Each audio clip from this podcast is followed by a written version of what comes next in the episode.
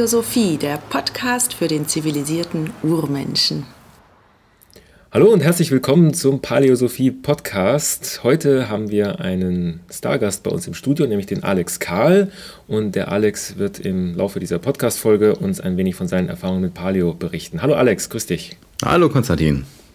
Ja, Alex, vielleicht machst du eine ganz kurze äh, Vorstellung, wer du bist, was du machst und wo du bist. Ja, gerne. Ähm, Alex Karl, ich bin äh, 38, sitze jetzt gerade äh, in Bielefeld und mhm. äh, bin im Netz äh, unterwegs, auch unter äh, Probefahrer äh, auf Twitter oder der minus Probefahrer.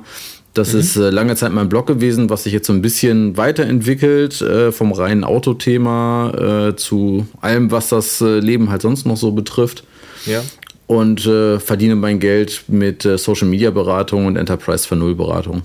Oh, okay, wow, spannendes Thema, ganz sicher. Und du hast auch einen Blog, nämlich Das Leben ist ein Ponyhof. Äh, Punkt, äh, nicht ganz de, sondern D-L-I-E p.de, oder? D-Limp, genau. D-L-I-M-P. Das Leben ist mein Ponyhof. Ach, das ist, Entschuldigung. Mhm. Genau. Ja, das, äh, ich habe irgendwie immer über alles geblockt, was so im Leben passierte, Interessantes. Und als mhm. wir vor vier Jahren äh, hier eine Wohnung auf so einem netten Bauernhof am Stadtrand von Bielefeld äh, gekriegt haben, ähm, mhm. Da habe ich damals parallel zum Probefahrer, der äh, zu der Zeit beim, beim Robert Basic noch auf basicthinking.de war, ah, cool. äh, einen Blog gestartet, äh, halt einfach nur hier zur Renovierung und wie ist das so, wenn man in so ein 250 Jahre altes Bauernhaus zieht und und.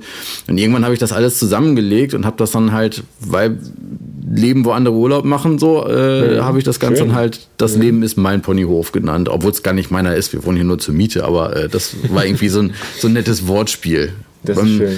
St. Oberholz in Berlin hängt ja auch draußen an der Tür, das Leben ist kein Ponyhof, das habe ich da irgendwie gesehen. Dann äh, habe ich, das, hab ich das M gegen das K getauscht sozusagen. Cool. Also das Leben ist mein Ponyhof, beziehungsweise dlimp.de ist dein Blog und dort kann man sehr viel über Autos lesen und Probefahrten. Wie bist du, ist das so dein Hobby, das, das Autothema? Ja, Hobby, Leidenschaft und äh, das ist damals, als ich so ja, 2007, in der 2007 zum Bloggen gekommen bin, mhm. da habe ich auch noch äh, fest angestellt äh, für eine Firma gearbeitet, die äh, ja, PCs verkauft hat, mehr oder weniger, so ein großes, mhm. großes Franchise-System für PCs mhm. und ähm, habe da auch Social Media Marketing äh, dann so langsam mit aufgebaut und brauchte irgendwas, wo ich das alles ausprobieren konnte, so diese okay. ganzen Themen mhm. und habe mir ja. damals gesagt, okay, ich möchte nicht übers Bloggen bloggen, das machen schon genug. Mhm. Und ich möchte auch nicht über Computer und Hardware bloggen, weil die muss ich den ganzen Tag verkaufen und dann mhm. blieben halt noch Autos mhm. über. Cool. Mhm. Und du bist jetzt vom Probefahrer zum Paleo. Thema gekommen, was auch eine abenteuerliche Reise ist. Ähm, wie bist du eigentlich auf, auf Paleo gekommen als, als Thema oder als, als äh, Lifestyle oder als Ernährung? Ja, also das, da wollte ich dich ja eigentlich dann nachher auch noch so fragen. Ist es jetzt eigentlich mhm. mehr Lifestyle oder mehr, mehr Ernährung und wie und was? Ähm, das hat sich so von hinten durch die Brust ins Auge entwickelt. Also äh, wir haben erstmal alles Mögliche immer mal wieder von anderen Ernährungsarten so ausprobiert, vegetarisch mhm. und dann auch mal äh, diese, diese lustigen Trendkost-Sachen und sowas, wo mhm. jetzt auch nicht immer nur äh, Abnehmen im, im Vordergrund stand, sondern halt eben auch mal so bewusst mit Ernährung beschäftigen und so. Ja. Und als wir dann äh, hier unsere WG aufgelöst haben auf dem Hof, ähm, da äh, haben meine Freundin und ich dann hier alleine gewohnt und mhm. äh, dadurch ergaben sich dann so, ja, erstmal viele Veränderungen. Ne? Also mhm. der Fernseher ist irgendwie rausgeflogen und äh, wir haben nur noch einen Monitor im Wohnzimmer stehen, wo wir hin und wieder oh, immer so ein paar iTunes-Serien gucken und sowas mhm. oder halt TED-Talks und so ein Zeugs. Mhm aber eben kein, keine Dauerberieselung äh, über, über den Fernseher. Äh, dann haben wir relativ schnell angefangen, Müll zu vermeiden, wo es nur geht. Das meine Freundin auf äh, zerowastehome.com. Das, das ist äh, auch nee, ein spannendes Thema, ja. Zero, zerowastehome.blogspot.com ist, okay. ist das Blog. Das ist irgendwie eine, eine Amerikanerin, die mhm. mit ihrer Familie äh, sich halt irre damit beschäftigt, also auch mit Mann und zwei Kindern, äh, wie kann man Müll vermeiden, wie kann man irgendwie ohne Plastik leben und so. Das heißt, äh, wir haben angefangen, ja, alles, was irgendwie sich an Plastikkrams hier vermeiden lässt, äh, rauszuschmeißen, gegen, mhm. Le gegen Leder, Holz, Metall, Glas auszutauschen. Mhm. Ähm, und äh, sind dann irgendwann weitergegangen, so zu, zu dieser Voluntary Simplicity Geschichte. Mhm. Alles ne, Work in Progress noch. Also, äh, ja. dass, dass wir halt angefangen haben, ne, Dinge, die wir nicht brauchen, die überflüssig sind, die man irgendwie fünf, sechsfach im Regal liegen hat, dann loszuwerden, zu verschenken. Mhm. Und äh, dabei ist mir das, das äh, For Our Work Week von Tim Ferriss in der Hand gekommen und mhm. Äh, dann ist mir eingefallen, im Moment mal, der hat auch ein neues Buch geschrieben, musste auch mal reingucken. So, und dann okay. bin ich, habe ich geguckt.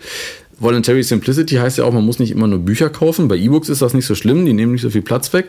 Stimmt. Aber ähm, bei richtigen Büchern ist das dann schon, schon manchmal ein bisschen äh, stressig. Und äh, bin dann erstmal in die Stadtbibliothek gefahren, habe geguckt, haben die das da? Äh, mhm. War gerade ausgeliehen, vorbestellt und dann zwei Wochen später äh, hatten wir dann For Our Buddy hier äh, auch liegen.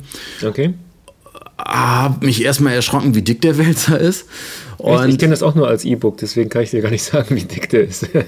das ist so ein 800 Seiten Apparat Echt? als Hardcover. Mhm. Wow. Mhm. Das ist, also, äh, da braucht man keine Kettlebell mehr, da kann man auch gleich das Buch schwingen. Und äh, damit haben wir dann eigentlich erstmal angefangen und mhm. fanden das ganz, ganz spannend. Das ist ja auch so ein bisschen ja Lifehacking und äh, mhm. ne, dass, dass der Ferris da halt alles einfach an sich selber ausprobiert hat. Und es mhm. war halt sehr, ja, sehr sympathisch. Genau, was ich bei Palio halt auch sehr sympathisch finde. Da versucht hier keiner was zu verkaufen. So, da ist halt mhm. nicht großartig Geld mit zu verdienen, außer vielleicht mit ein paar Büchern. Ähm, der macht das ganz geschickt über, über Links, die in dem Buch gut verteilt sind und über andere Kanäle. Aber der macht das schon ganz gut. Hm? Aber dann, dann, dann, dann funktioniert mein interner Werbeblocker auch so gut, dass ich das gar nicht wahrgenommen habe. ja, also er soll ja auch sein Geld damit verdienen, aber nee, es ist, ist dann halt, richtig. Ja. ist halt nicht so wie bei vielen anderen äh, Systemen oder sowas, äh, mhm. wo man dann, ich weiß nicht, was alles noch für Funsets und äh, keine Ahnung, Heizdecken zum Abnehmen oder Bauchweggurte und sowas kaufen kann. Mhm. Nee, und das, das fanden wir halt beide ganz spannend. Dann haben wir erstmal mit angefangen. Mhm. Ähm, also mit, diesen, mit dieser Ernährungsweise, ne? Low Carb und viel Protein und äh, so ein bisschen Training auch, aber eben nicht zu viel. Ja, wobei der das ja Slow Carb nennt, ähm, mhm. weil, also ganz kurz für die, für die Hörer, die das Buch jetzt nicht kennen, also The 4-Hour Work Week ist sowas wie ein Hacker-Manual für den Körper, kann man so vielleicht zusammenfassen. Ähm, und ein Teil davon ist die sogenannte Slow Carb Diät, die im Grunde darauf basiert, dass die Kohlenhydrate eher langsame Kohlenhydrate sind, die gleichmäßig über den ganzen Tag verteilt aufgenommen werden und man dadurch die Insulinspikes ver verhindert. Und das erreicht er im Wesentlichen über, darüber, dass er dann als Grundlage für die äh, Gerichte halt Bohnen und äh, Linsen und andere Hülsenfrüchte verwendet, oder? Mm, ja, genau. Mhm. Genau. Und äh, uns hingen dann genau äh, besagte Linsen und Bohnen. Also bei mir ging es sogar noch, aber meiner mhm. Freundin mhm. hingen die halt relativ schnell äh, zu, zu den Ohren raus und die konnte das überhaupt nicht mehr sehen. Mhm und ähm, hatte sich dann, also sie hatte von Paleo schon mal irgendwo gelesen oder gehört mhm. und hatte sich dann so ein bisschen auf die Suche gemacht. Auch wieder in der Stadtbibliothek hatten wir dann äh, hier Syndrom X, Mammut auf dem Teller ja. mhm. gefunden. Das mhm. war so das, das, das erste äh, Buch, was wir hier äh, hatten und äh, ich hatte dann parallel äh, auch bei dir halt schon viel gelesen auf Paläosophie. Mhm. Und ähm, ja, also der das Umschwenken sozusagen dann von, von Tim Ferriss äh, auf Paleo war dann eigentlich relativ einfach. Mhm. Und leckerer vor allen Dingen. okay. Mhm. Gut, das heißt, ihr habt, ihr, seitdem esst ihr mehr oder weniger Paleo mäßig und habt euch dann tiefer mit dem Thema beschäftigt. Genau, also das, was, äh, was wir uns von der Tim Ferriss-Geschichte noch so ein bisschen rüber gerettet haben, ist manchmal so dieser Crazy Day. Mhm. Äh, so zu sagen, so, boah, jetzt habe ich echt mal Bock auf ein Stück Kuchen oder sowas und dann mhm. zum Bäcker zu fahren und irgendwie mal was, was Leckeres zu holen. Mhm. Äh, und hin und wieder mal ein Glas Wein zu trinken. Das mhm. Kann ich, möchte ich mir auch nicht komplett versagen. Wobei ich jetzt auch seit, im Prinzip seit Weihnachten äh, keinen kein Wein mehr getrunken habe, aber mhm. ähm, so also langsam. Ich, ja, ich muss auch sagen, ich finde auch nichts Negatives daran, mal ein Glas Wein zu trinken. Das ist, denke ich, auch nicht wirklich ähm, schädlich. Also ich denke, dass, dass man da jetzt nicht unbedingt päpstlich sein muss, gerade bei Wein. Ja, das denke ich auch. Das, mhm. das Zeug ist so alt, das ist ja fast schon Paleo. genau. Fein. Das heißt, ihr, ähm, wann habt ihr damit ungefähr angefangen? Äh, ich kann das noch sogar relativ genau sagen, wann wir mit Paleo angefangen haben, äh, mhm. bezieh beziehungsweise äh, wann wir, wann wir wirklich ganz äh, strikt mit der mit der Bohnenmus und ähm, und und und sag mal schnell äh, Pro Protein äh, mhm. Mahlzeit und so angefangen haben. Da mhm. war ich halt durch das Autoblog ähm, mit einem Autohersteller in Namibia unterwegs und habe mhm. da äh, quasi dann wirklich morgens nur Eier gegessen mhm. und über den ganzen Tag verteilt, äh, so gut es ging halt nur Obst oder eben Fleisch. Und habe mir da, ich glaube, also jetzt so im Nachhinein, äh, wir dachten, es wäre eine Lebensmittelvergiftung oder halt eine, die, genau die eine Auster, die ich gegessen habe, wäre schlecht gewesen, wobei alle anderen auch viel mehr gegessen haben. Mhm. Äh, aber ich, ich, ich vermute einfach mal, dass da wirklich dieser komplette Paleo-Kater äh, eingesetzt hat. Die, der, der Kohlenhydratentzug. Gab es denn kein Gemüse bei euch? Oder? Äh, ja, so ein bisschen Gemüse habe ich da auch gegessen, aber ich war mhm. da auch wirklich so äh, sozusagen damit beschäftigt, Eindrücke zu verarbeiten, dass ich okay, gar nicht so wirklich okay. an Ernährung gedacht habe. Und es gab mhm. dann meistens abends immer so ein, so ein leckeres Buffet aus wirklich allem, was äh, die Steppe zu bieten hat. Also äh, alle Antilopenarten und ey, man darf es ja eigentlich nicht so, so, laut sagen, aber Zebra ist echt so mit das Leckerste, was ich jemals gegessen habe. Ja, und da äh, hat dann so nach, nach äh, vier Tagen, glaube ich, der Kohlenhydratentzugshammer zugeschlagen. Zumal ja, wir am, am, am, Tag vorher noch wirklich in der Mittagssonne äh, mit so einem Guide auf so eine Düne geklettert sind, was mhm. irre anstrengend war. Also es mhm. war, das war wirklich so eine richtige Grenzerfahrung, wo ich gedacht habe, mhm. wenn, wenn, wenn der Guide, der so um die 60 war, nicht alle 10 Meter stehen geblieben wäre, um selber Puste zu holen, hätte ich, glaube ich, umgedreht und wäre wieder runtergerutscht. und so konnte ich auch mal ein bisschen durchschnaufen, sonst hätte ich das, glaube ich, nicht geschafft. Ja, ja das Heut ist nochmal, also wenn man es gewohnt ist, täglich seine Kohlenhydrate zu kriegen und dann plötzlich damit aufhört, dann muss der Körper sich erstmal umstellen. Der muss dann die ganzen Enzyme wieder auspacken und vor allem erstmal wieder neu bauen, die er braucht, um dann mehr Fett zu verbrennen und weniger Kohlenhydrate. Und dann hat man dann so einen Durchhänger. Das, das fühlt sich so, also es hat sich bei mir so ein bisschen angefühlt, als ob man dann so verkatert ist oder dauerverkatert ist. Ja. Mhm. Ja, ich glaube, bei mir war es dann auch eine richtige Überanstrengung, die, die mit dazugekommen ist. Und dann lag ich ja. halt zwei Tage mehr oder weniger flach, aber dann ging es auch wieder. Mhm. Okay, cool. Ja, und wie fühlst du dich heute? Wie, wie, wie, lange war das her? Wie viele das, achso, genau. Wie, lang, wie lange? Äh, das war im Juli letztes Jahr, also Juli ah, okay. 2012. Mhm. Und ähm, ja, seitdem, wir haben dann, ich sag mal, sportmäßig gar nicht so irre viel gemacht. Mhm. Bis auf, ähm, wir sind, wir haben eine, eine Fahrradtour äh, mit zwei E-Bikes gemacht. Oh, Hier von, von, von Bielefeld 500 Kilometer an die Nordsee in sieben Tagen. Wow. Und äh, das hat, glaube ich, auch nochmal, sagen wir mal, was, was das Abnehmen angeht, ganz gut reingehauen. Aber das Witzige war, ähm, dass wir halt auch auf dieser Tour, wo wir wirklich acht Stunden am Tag Fahrrad gefahren sind, mhm. äh, wir hatten dann irgendwie von jerkyshop.de so eine Kiste mit äh, 25 Tüten Beef Jerky ähm, zur Probe cool. gekriegt, sozusagen. Und das wir haben uns. Merken. Wir mhm. haben uns, wir haben uns die, die, die komplette Woche mittags äh, dann eigentlich immer nur mit unterschiedlichsten Sorten Beef Jerky versorgt. Jerkyshop.de, darauf Jerky-shop.de, ja. Mhm. Und ist das dann, hast du dann mal auf die Zutatenliste geguckt? Ist da jetzt viel Zucker drin oder geht das noch? Oder ist das irgendwie. Teilweise war gar kein Zucker drin, also teilweise Super. waren die dann mhm. wirklich äh, nur mit Pfeffer oder so angemacht. Wow. Ähm, teilweise war natürlich in der Marinade und so dann schon noch irgendwie Zucker und sowas drin. Aber mhm. da haben wir dann gesagt, okay, einen Tod müssen wir sterben und wir haben halt nur äh, diese zwei Satteltaschen für zehn Tage insgesamt dabei gehabt. Ja klar, nee, das ist. Ähm, das heißt, da mussten wir halt schon gucken, dass es halt relativ leicht ist. Aber das mhm. Witzige, das Witzige war, wir haben dann eben in so fahrradtauglichen Pensionen, äh, da gibt es so extra Fahrradradführer. Also ich bin seit, ich muss dazu sagen, vor dieser Tour bin ich 20 Jahre lang kein Fahrrad gefahren. Ich habe 20 mhm. Jahre lang nicht auf dem Fahrrad gesessen und habe dann gesagt, okay, ich setze mich jetzt drauf und fahre 500 Kilometer. So. Mein Hintern hat mir ein paar Mal einen Vogel gezeigt auf der Strecke. Aber ähm, wir haben uns dann erstmal vorher natürlich schlau gemacht, die Strecke geplant und so. Und ähm, es gibt wirklich so alle 20, 30 Kilometer in Deutschland so, so ähm, Bed and Bike äh, Pensionen, die halt extra, wow. für, extra für Fahrradreisen ist, sind. Mhm. Und das sind dann eben, weiß ich nicht, ältere Herrschaften, Damen, die ein großes Haus haben und da zwei, drei, vier Zimmer unterer Woche an Monteure vermieten und mhm. äh, übers Wochenende dann an Touris. Mhm. Und die kamen dann halt meistens auch immer an, so, ja, was wollen Sie morgen frühstücken? Frühstück ist sozusagen ja im Preis mit inbegriffen und so, wenn man, ja, Eier und Speck, wenn es geht. Ja, und was für Brötchen? Nee, keine Brötchen. Bitte auch gar keine. Das war noch so die Phase, wo wir dann gedacht haben, boah, wenn wir ne, dann so einen Hungerast oder sowas haben, dann essen wir wohl dort doch Brötchen. Dann haben wir immer gleich gesagt, mhm. so bitte keine Brötchen hinstellen und so. Mhm. Sie essen kein Brot? Das konnten die meisten erstmal gar nicht glauben, aber die waren mhm. dann immer super interessiert. Und die haben, ne, es waren auch welche dabei, die gesagt haben, nee, ich habe gar keine Eier, ich mache keine Eier. Und wir so, ja, wir essen kein Brot geht nicht. Ach so, ja, äh, wenn das so ist, ja, dann, dann hole ich noch ein paar Eier vom Nachbarn und so, das geht dann schon. Ne? Dann haben die das auch immer gemacht.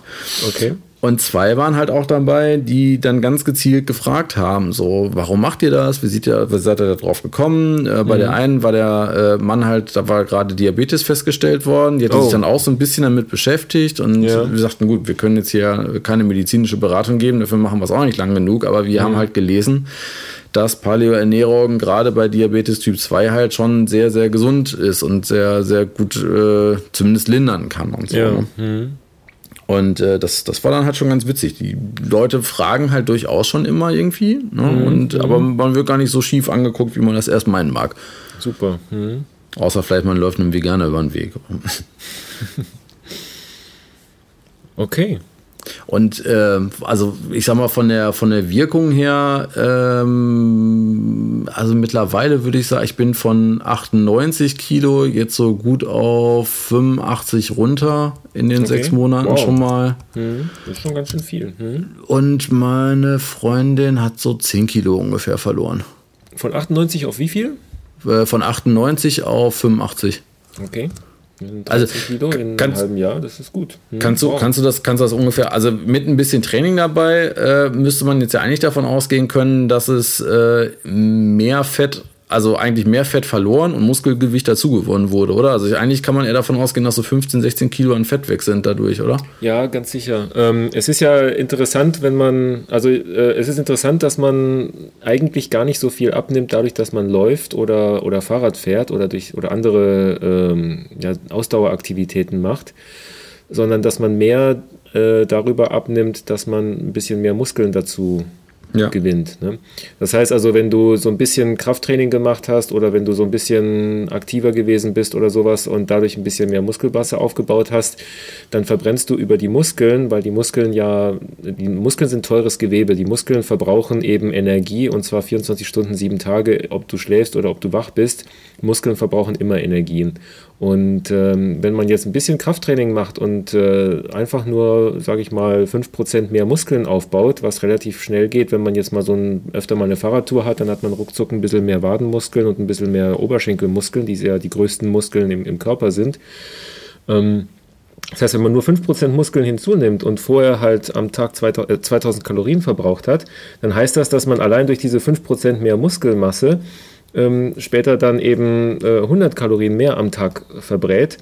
Und äh, gucken, ob ich richtig gerechnet habe. Ich bin immer sehr schlecht im Kopf rechnen. Äh, 2000 äh, durch 10, äh, ja genau, 100 Kalorien mehr äh, am Tag verbraucht, ohne dass man irgendwas tun muss, ohne dass man auch nur eine Runde um den Block mehr gelaufen ist. Und Krass. ja? Krass. Und das ist krass. Ähm, und äh, weil einfach der Grundumsatz äh, größer geworden ist. Und wenn mhm. man jetzt äh, sich einfach mal 20 Minuten oder eine halbe Stunde oder eine Stunde lang mit Jogging quält, dann verbrennt man gar nicht mal so viel, wie man, wie man denkt. Man muss sich also schon anstrengen, um mehrere hundert Kalorien auf einmal zu verbrauchen mit Hilfe von Jogging. Und dann macht man das vielleicht einmal die Woche oder zweimal die Woche.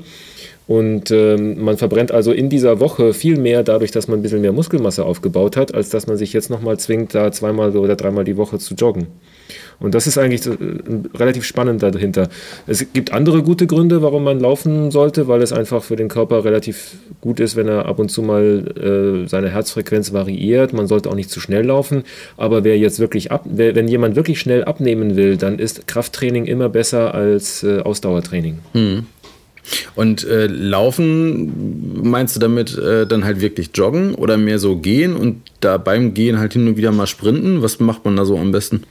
Es gibt da die verschiedensten Empfehlungen. Ich weiß selber nicht genau, was jetzt wirklich gut ist. Also ich denke, alle sind sich darüber einig, dass jetzt lange Strecken schnell laufen am Rande der, der Grenzen des Körpers, dass das wirklich langfristig äh, einen wirklich kaputt macht. Mhm. Und das merkt man auch an den Hochleistungssportlern. Die machen dann ihre Hochleistungssportkarriere dann äh, und dann machen sie ein, zwei, drei Olympiaden mit und dann sind das alles Wracks. Mhm. Ähm, ich glaube, es gibt, ähm, es gibt so verschiedene Herzfrequenzbereiche, in denen man sehr lange Strecken laufen kann, ohne dass es einen irgendwas ausmacht. Und man, den sollte jeder halt für sich finden, wo die Geschwindigkeit ist, mit der er am besten klarkommt. Die Faustregel von den meisten Lauftrainern ist auch die, man soll gerade mal so schnell laufen, dass man sich noch gut unterhalten kann, ohne außer Puste zu kommen. Und ich glaube, das ist ein super äh, ein, ein super Wegweiser. Mhm. Und äh, wenn man in der Geschwindigkeit läuft, dass man sich beim Laufen auch gut unterhalten kann, dann kann man theoretisch ewig laufen. Dann gibt es eigentlich gar kein Limit mehr, weil man dann nämlich in dem Modus ist, dass der Körper sehr effizient Fett verbrennt.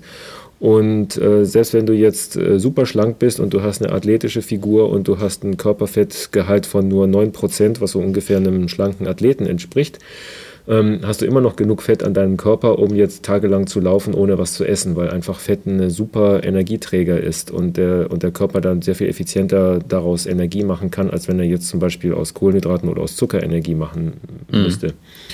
Und deswegen, ähm, das ist eigentlich so der Sweet Spot und ähm, es gibt so ein paar Leute, die der Meinung sind, dass der Mensch von der ganzen Entwicklungsgeschichte her als äh, Langstreckenläufer konzipiert ist und dass er halt in der Jagen- und Sammelzeit eben seine Beute durch äh, Hetzjagd äh, erledigt hat. Also er hat jetzt, es, also es ist eine der Theorien, äh, die ich äh, gelesen habe, wo ich nicht ganz sicher bin, ob sie stimmt, aber die sehr plausibel klingt, ist halt die, dass es wohl früher einen Konkurrenzkampf gegeben hat zwischen dem Neandertaler und dem Homo erectus, der dann oder dem Homo sapiens. Ähm, der Neandertaler war mehr so der Brute Force Typ. Das war also der, der seine Beute halt eben äh, durch ausdauerndes mit Steinen draufschmeißen oder durch äh, zu Tode ringen oder einfach nur über die, die, die, die Keule, sage ich mal, erlegt hat. Und offenbar hat dann der, haben unsere direkten Vorfahren, die ähm, eben äh, Homo sapiens Vorfahren oder Homo erectus war das, glaube ich, zu der Zeit des Neandertalers, die haben ihre Beute einfach erledigt, indem sie sie halt zu Tode gejagt haben. Die haben also, was weiß ich, eine Herde von ähm, Wild gefunden und dann haben sie die Herde aufgescheucht, dann ist die Herde weggelaufen und dann sind sie hinterhergelaufen. Die Herde war immer schneller als der Mensch, weil das ja alles Sprinter sind, die, dieses ganze Herdenwild. Das heißt, die sind den Menschen immer weggelaufen, aber die mussten ja irgendwann mal wieder anhalten, weil sie sonst aus der Puste kommen. Und in der Zeit ist der Mensch halt hinterhergelaufen im Dauerlaufschritt.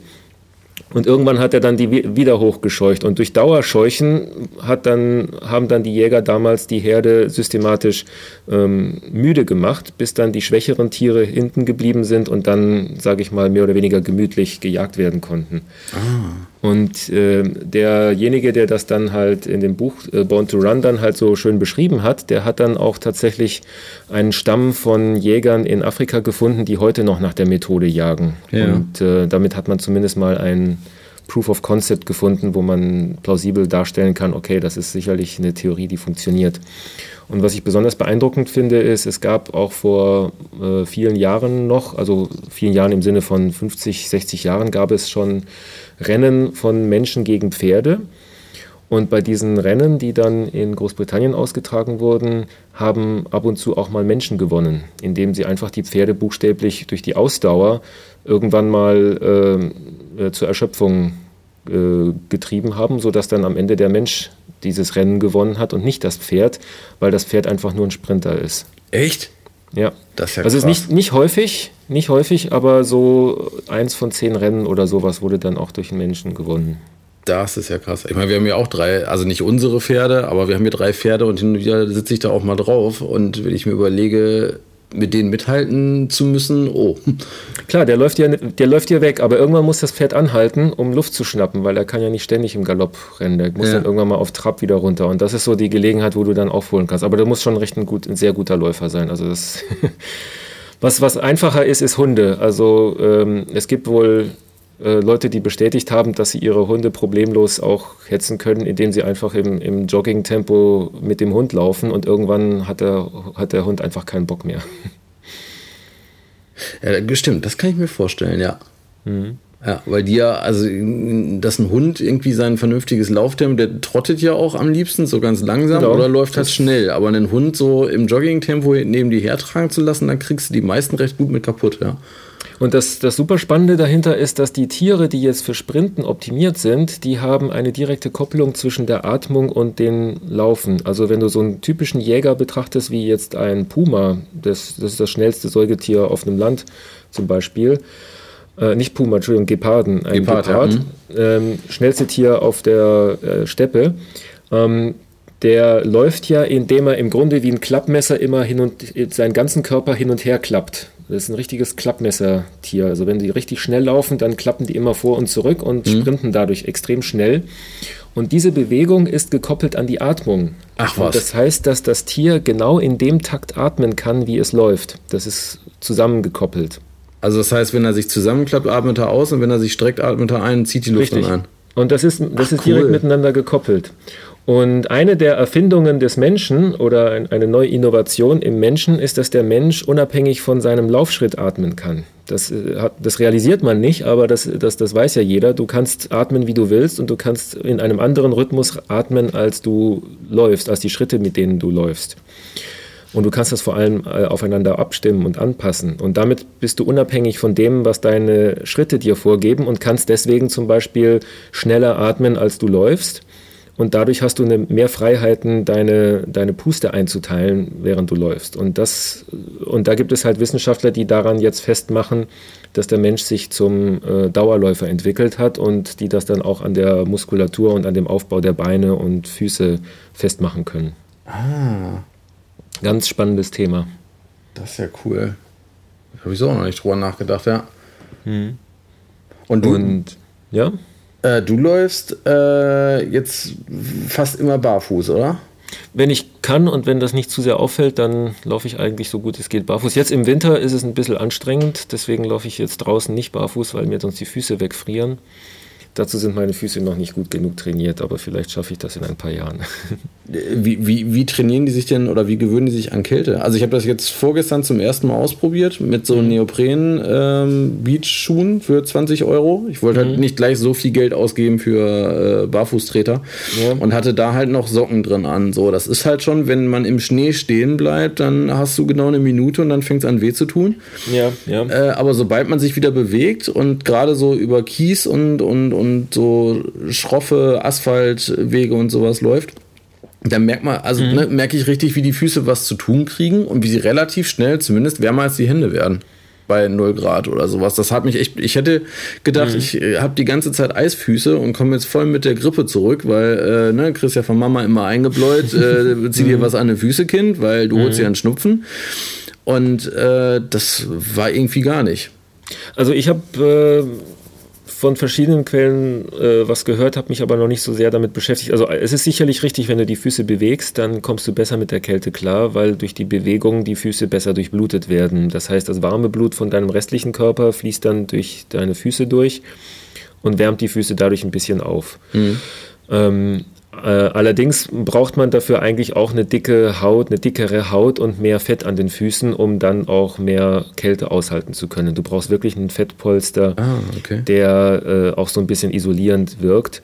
Und, ich, äh, und den muss man sich antrainieren. Und ich habe mir von jemandem, der mehr Erfahrung mit Barfußlaufen hat als ich, erklären lassen, dass man Jahre braucht, um dieses Fett auch zu oder sich diese dicke Haut anzutrainieren, weil das wirklich der Fuß muss einfach merken, ich brauche da mehr Fettgewebe und der muss buchstäblich dicker werden und er muss robuster werden, damit er dann eben ähm, das, das, das äh, besser aushalten kann und das kann man nur mit Übung oder einfach mit, mit äh, möglichst häufig Barfußlaufen antrainieren.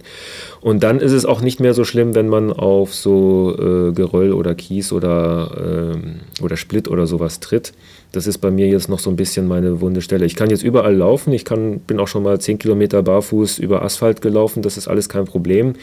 Aber wenn ich bei uns hier in der Nähe im Wald gibt es sehr viele ähm, so, so Strecken, die einfach mit so kleinen Steinchen und mit Split ausgestreut sind. Mhm. Und das macht keinen Spaß, darauf barfuß zu laufen. Zumindest nicht, nicht eine längere Strecke oder sowas. Und ähm, dazu ist meine Haut noch nicht dick genug. Also was haben wir hier auch? Das, aber dieses, dieses Fett, das ist wirklich Fettgewebe. Wir sprechen nicht von Hornhaut oder so. Nee, wir reden von Fettgewebe und dabei habe ich nämlich auch gelernt, dass ähm, das äh, Hornhaut eigentlich nicht das ist, was man will. Ähm, Hornhaut ist ja tote, abgestorbene Haut, die dann wirklich auch kurz davor ist, vom Fuß abzufallen. Und das will man eigentlich nicht. Was man will, ist, man will eine äh, robuste und dicke Lederhaut. Und äh, mhm. äh, wenn du dir jetzt deine Fußsohlen anguckst und dir die Stellen da raussuchst, die jetzt so ein bisschen härter sind, dann ist das auch nicht Hornhaut, sondern das ist eigentlich Lederhaut. Und Lederhaut lebt tatsächlich noch und äh, ist einfach nur eine robuste Haut, die du dann an deinen Fußsohlen hast, die dich davor schützt, eben bei kleineren Sachen, dass die ähm, dich verletzt. Das ist auch die Haut, die man sich an den Händen antrainiert, wenn man zum Beispiel Gitarre spielt oder, oder andere groben Dinge mit den Händen Stimmt. macht. Stimmt. Ich kann mich noch erinnern, äh, wie stabil diese Haut ist. Ähm, so, weiß ich, war ich 24, 25. Äh, da waren wir so eine Woche in, in Dänemark äh, mhm. mit zwölf Leuten und auf der äh, diese Woche habe ich damals irre viel, ich hatte eine Akustikgitarre mit und habe wirklich die ganze Woche durch Gitarre gespielt. Wow. Mhm. Und auf der Rückfahrt hat, äh, sagte jemand von der Rückbank, hier kannst du mal nehmen. Und ich habe halt nicht hingeguckt, habe einfach nur hingepackt, habe das mhm. genommen. Mhm. Die hinter, hinter mir hat angefangen zu schreiben, ah, bist du verrückt. dann habe ich erst gesehen, dass ich einen Zigarettenanzünder in der Hand habe, halt an der Stelle, wo es heiß ist. Das hat gestunken, aber es tat nicht weh. Okay, ja. ja, das war dann vielleicht sogar doch ein bisschen mehr Hornhaut, aber das stimmt. Ja. Ähm, und ja, und ich, äh, also ich habe jetzt an den Stellen, wo man direkt den Boden berührt, habe ich relativ robuste Haut. Das heißt, deswegen kann ich da auch, auch prima laufen, ohne dass es jetzt irgendwie ausmacht. Es reicht noch nicht für Split, aber die, die, diese Fußwölbung, die ist bei mir noch sehr zart.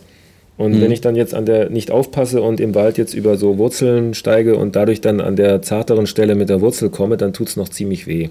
Ja. Und ich glaube, das ist eine Frage der Übung, das jetzt einfach mal durchzuziehen. Und ich glaube, wenn man das so ein paar Jahre macht, dann kommt man irgendwann so weit, dass man damit auch über Schnee laufen kann. Ich habe nämlich bei mir an der Bushaltestelle um die Ecke, ähm, habe ich mal so ein uraltes Foto vom Jahre 1900 50 oder sowas gesehen, dass da jemand irgendwie von der Stadt da dran gepinnt hat mit einem Artikel darunter.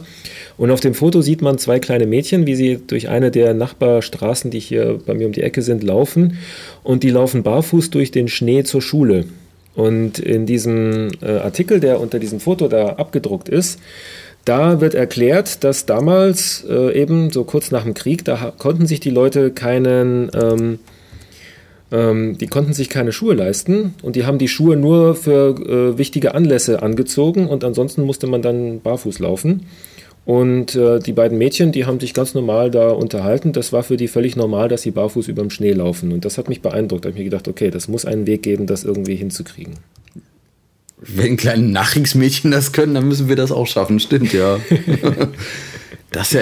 Aber wenn man jetzt ganz normal geht, also so spazieren geht barfuß, äh, gehst du dann anders, als wie wenn du läufst?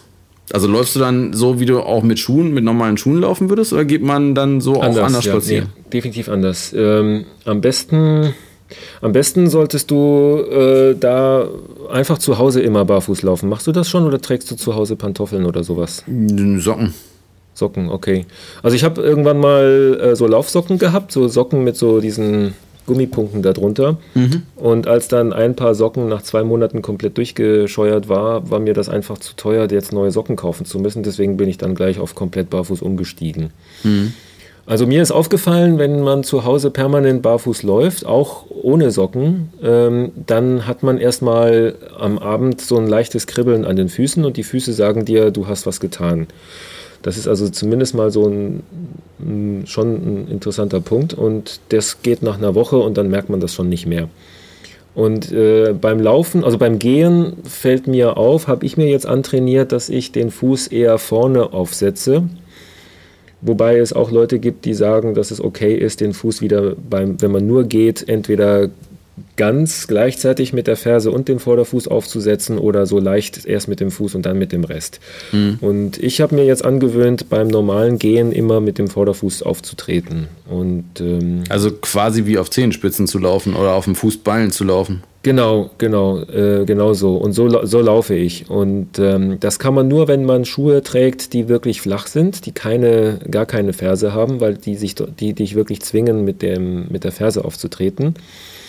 Und deswegen habe ich mir auch relativ schnell Schuhe gekauft, die das eben zulassen. Das sind dann, was weiß ich, die, die Vivo Barefoots oder die äh, von Deutschland gibt es da diese Zenmotic-Schuhe oder gibt es inzwischen ziemlich viele äh, Schuhfabrikate. Mhm. Die sehen von außen auch relativ unauffällig aus. Da fällt einem jetzt nicht gleich auf, dass das Barfußschuhe sind. Mhm. Und mit denen kann man dann bewusst trainieren, dann so zu laufen. Und ich habe mir dann auch angewöhnt, so zu laufen. Und inzwischen läuft das völlig automatisch. Also es kommt selten vor, dass ich jetzt aus Versehen mal mit dem ähm, Ballen, äh, mit, dem, mit der Ferse auftrete. Und wenn ich das tue, dann merke ich das immer gleich. Man, wenn man sich so selber dabei beobachtet, beim Gehen ähm, kann man besser federn, wenn man mit dem Vorderfuß auftritt und man hat dann keine, keine Stoßwirkung auf die Knie oder auf den, den restlichen Körper. Mm, okay. Das heißt, man eigentlich, wenn man es richtig macht und das wirklich gut trainiert hat, dann hat man eher das, kann man es so einrichten, dass man eher über den äh, Boden gleitet. Mhm. Und äh, das ist besonders rückenfreundlich und, ähm, und das ist dann auch äh, mechanisch effizienter. Hast Aber dazu, ja? Hast du dazu äh, ein Video, irgendwie ein YouTube-Video oder so, äh, dass ich das mal sehe, wie man das am besten, also wie das äh, im Prinzip aussehen müsste oder sich anfühlen müsste, wenn man es richtig macht? Das ist eine gute Frage. Ich schaue mal, ob ich dir da eins raussuchen kann. Dann schicke ich dir das nochmal für die Shownotes. Ähm, es gibt auf einigen Webseiten von äh, Barfußschuhherstellern solche Videos. Also es gibt welche bei vivobarefoot.com und es gibt, glaube ich, auch welche bei fivefingers.com. Hm. Ähm, aber ich werde mal schauen, ob ich da, dazu mal ein Video finde. Die, die konzentrieren sich eher auf das schnellere Laufen, also das, das richtige Laufen, nicht das Gehen. Aber auf der anderen Seite, wenn man barfuß geht, äh, fällt einem eigentlich selber auf, dass es eher wehtut, wenn man zu sehr mit der Ferse auftritt. Oder umgekehrt, vielleicht machst du einfach die, den, das Experiment, versuch einfach mal zu hören, wie du läufst. Wenn du hören kannst, wie du gehst, dann gehst du schon zu, wenn du zu Hause hörst, wie du gehst, indem es du, indem die Wände wackeln und der Boden wumm wumm macht und sowas, dann gehst du falsch.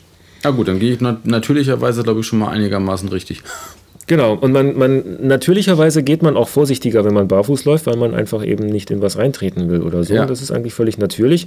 Und diese, diese Gehart sollte man sich bewahren, auch wenn man draußen mit so Barfußschuhen läuft und nicht zu sehr da verfallen. Man hat diesen Automatismus im Kopf. Ich habe Schuhe an, deswegen gehe ich jetzt mit der Ferse und den muss man ausschalten. Mhm.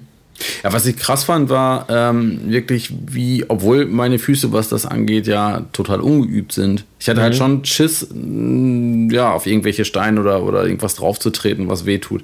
Mhm. Und äh, irgendwann, irgendwo habe ich mal ein Video gesehen äh, mit so einem Typen, der mit einem Schwert äh, eine Melone kaputt haut, die mhm. bei jemandem auf dem Bauch liegt. Und dann wird dieser so. Typ halt gefragt, äh, wie machst du das? So, ne? Wie, wie, wie kannst du denn diese Melone kaputt hauen, ohne den Typen unter der Melone aufzuschlitzen? Sagte, ja, ich höre halt auf zu schlagen, wenn ich merke, dass da Haut kommt.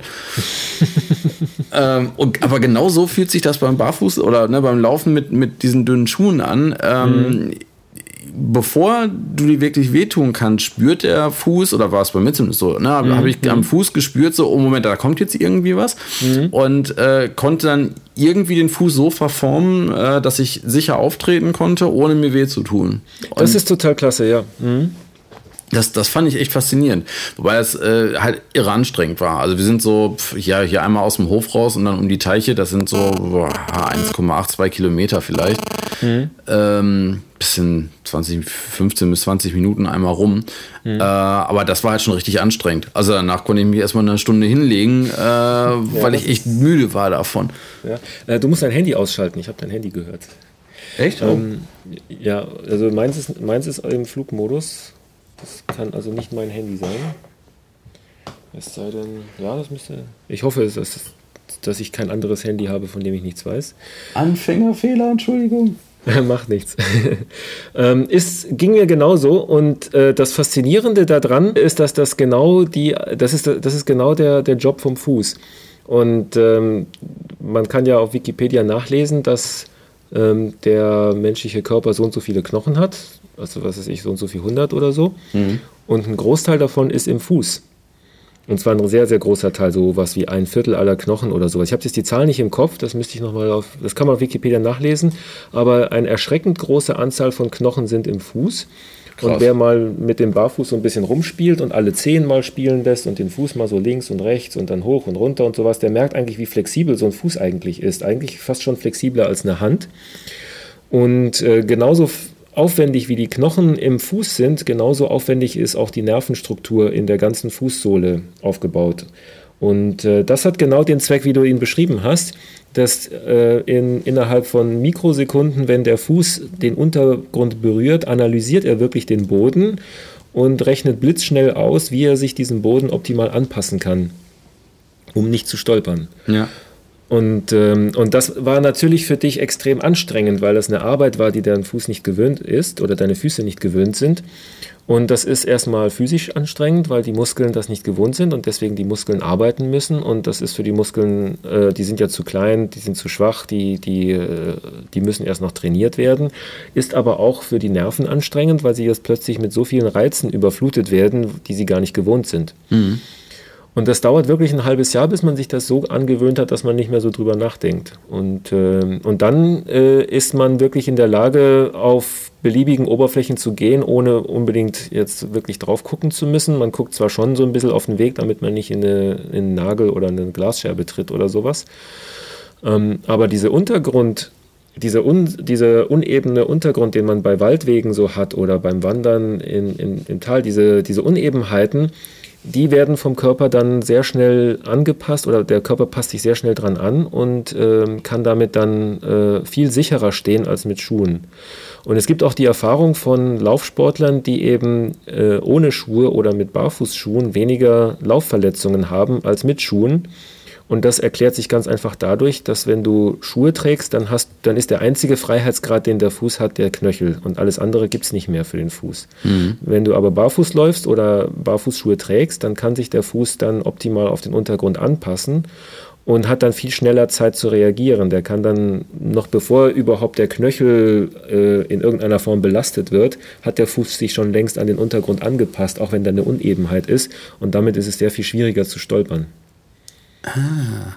Ja, da bin ich mal gespannt. Wenn es jetzt wieder wärmer wird, dann halt auch mal etwas schneller draußen laufen gehen und so. Das äh, freue ich genau. mich schon drauf. Ich bringe jetzt den Müll raus, wenn es, also wir haben hier draußen Schnee in München und jetzt bringe ich ab und zu mal den Müll raus, barfuß und versuche mich dadurch ein bisschen ranzutasten. ja, also, also komplett ohne Schuhe dann. Komplett ohne Schuhe, ja. ja. Hm. Ja, ich kann mich auch noch, also als wir im, im äh, Sommer in Innsbruck waren, da mhm. äh, haben wir oben auf der Nordkette, da auf den, auf diesen Bergen, da lag auch noch so ein Schneebrett rum und äh, da haben wir auch die Schuhe ausgezogen, sind da barfuß drin rumgelaufen. Mhm.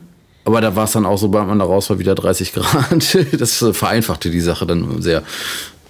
Gut, jetzt sind wir vom, vom Paleo-Ernährung zum Barfußlaufen gekommen, was ja eine interessante Kombination ist. Ähm, denn eigentlich äh, geht es ja nicht wirklich immer nur um Ernährung. Also wenn man sich die ganzen Paleo-Blogs anguckt, und da geht es ja nicht nur bei mir so, sondern bei vielen anderen auch amerikanischen Blogs, ähm, ist diese Kombination auf jeden Fall da. Es ist auch sehr viel äh, zu lesen über Muskeltraining und über Fitnessgeschichten.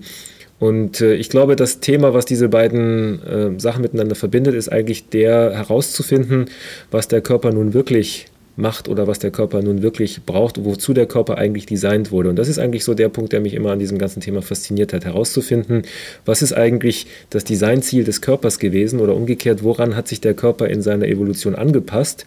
Und da ist äh, Laufen ein extrem äh, spannendes Thema, weil diese ganze Evolution, die am Ende des Tages diesen Fuß hervorgebracht hat und die Art und Weise, wie wir ihn benutzen, ist, ist spannend. Genauso spannend wie eben die Evolution, die dann eben unsere, äh, unser ganzen Verdauungstrakt, unsere ganzen Stoffwechsel geformt hat. Und äh, so kann man, kann man diese beiden Themen verbinden. Mhm.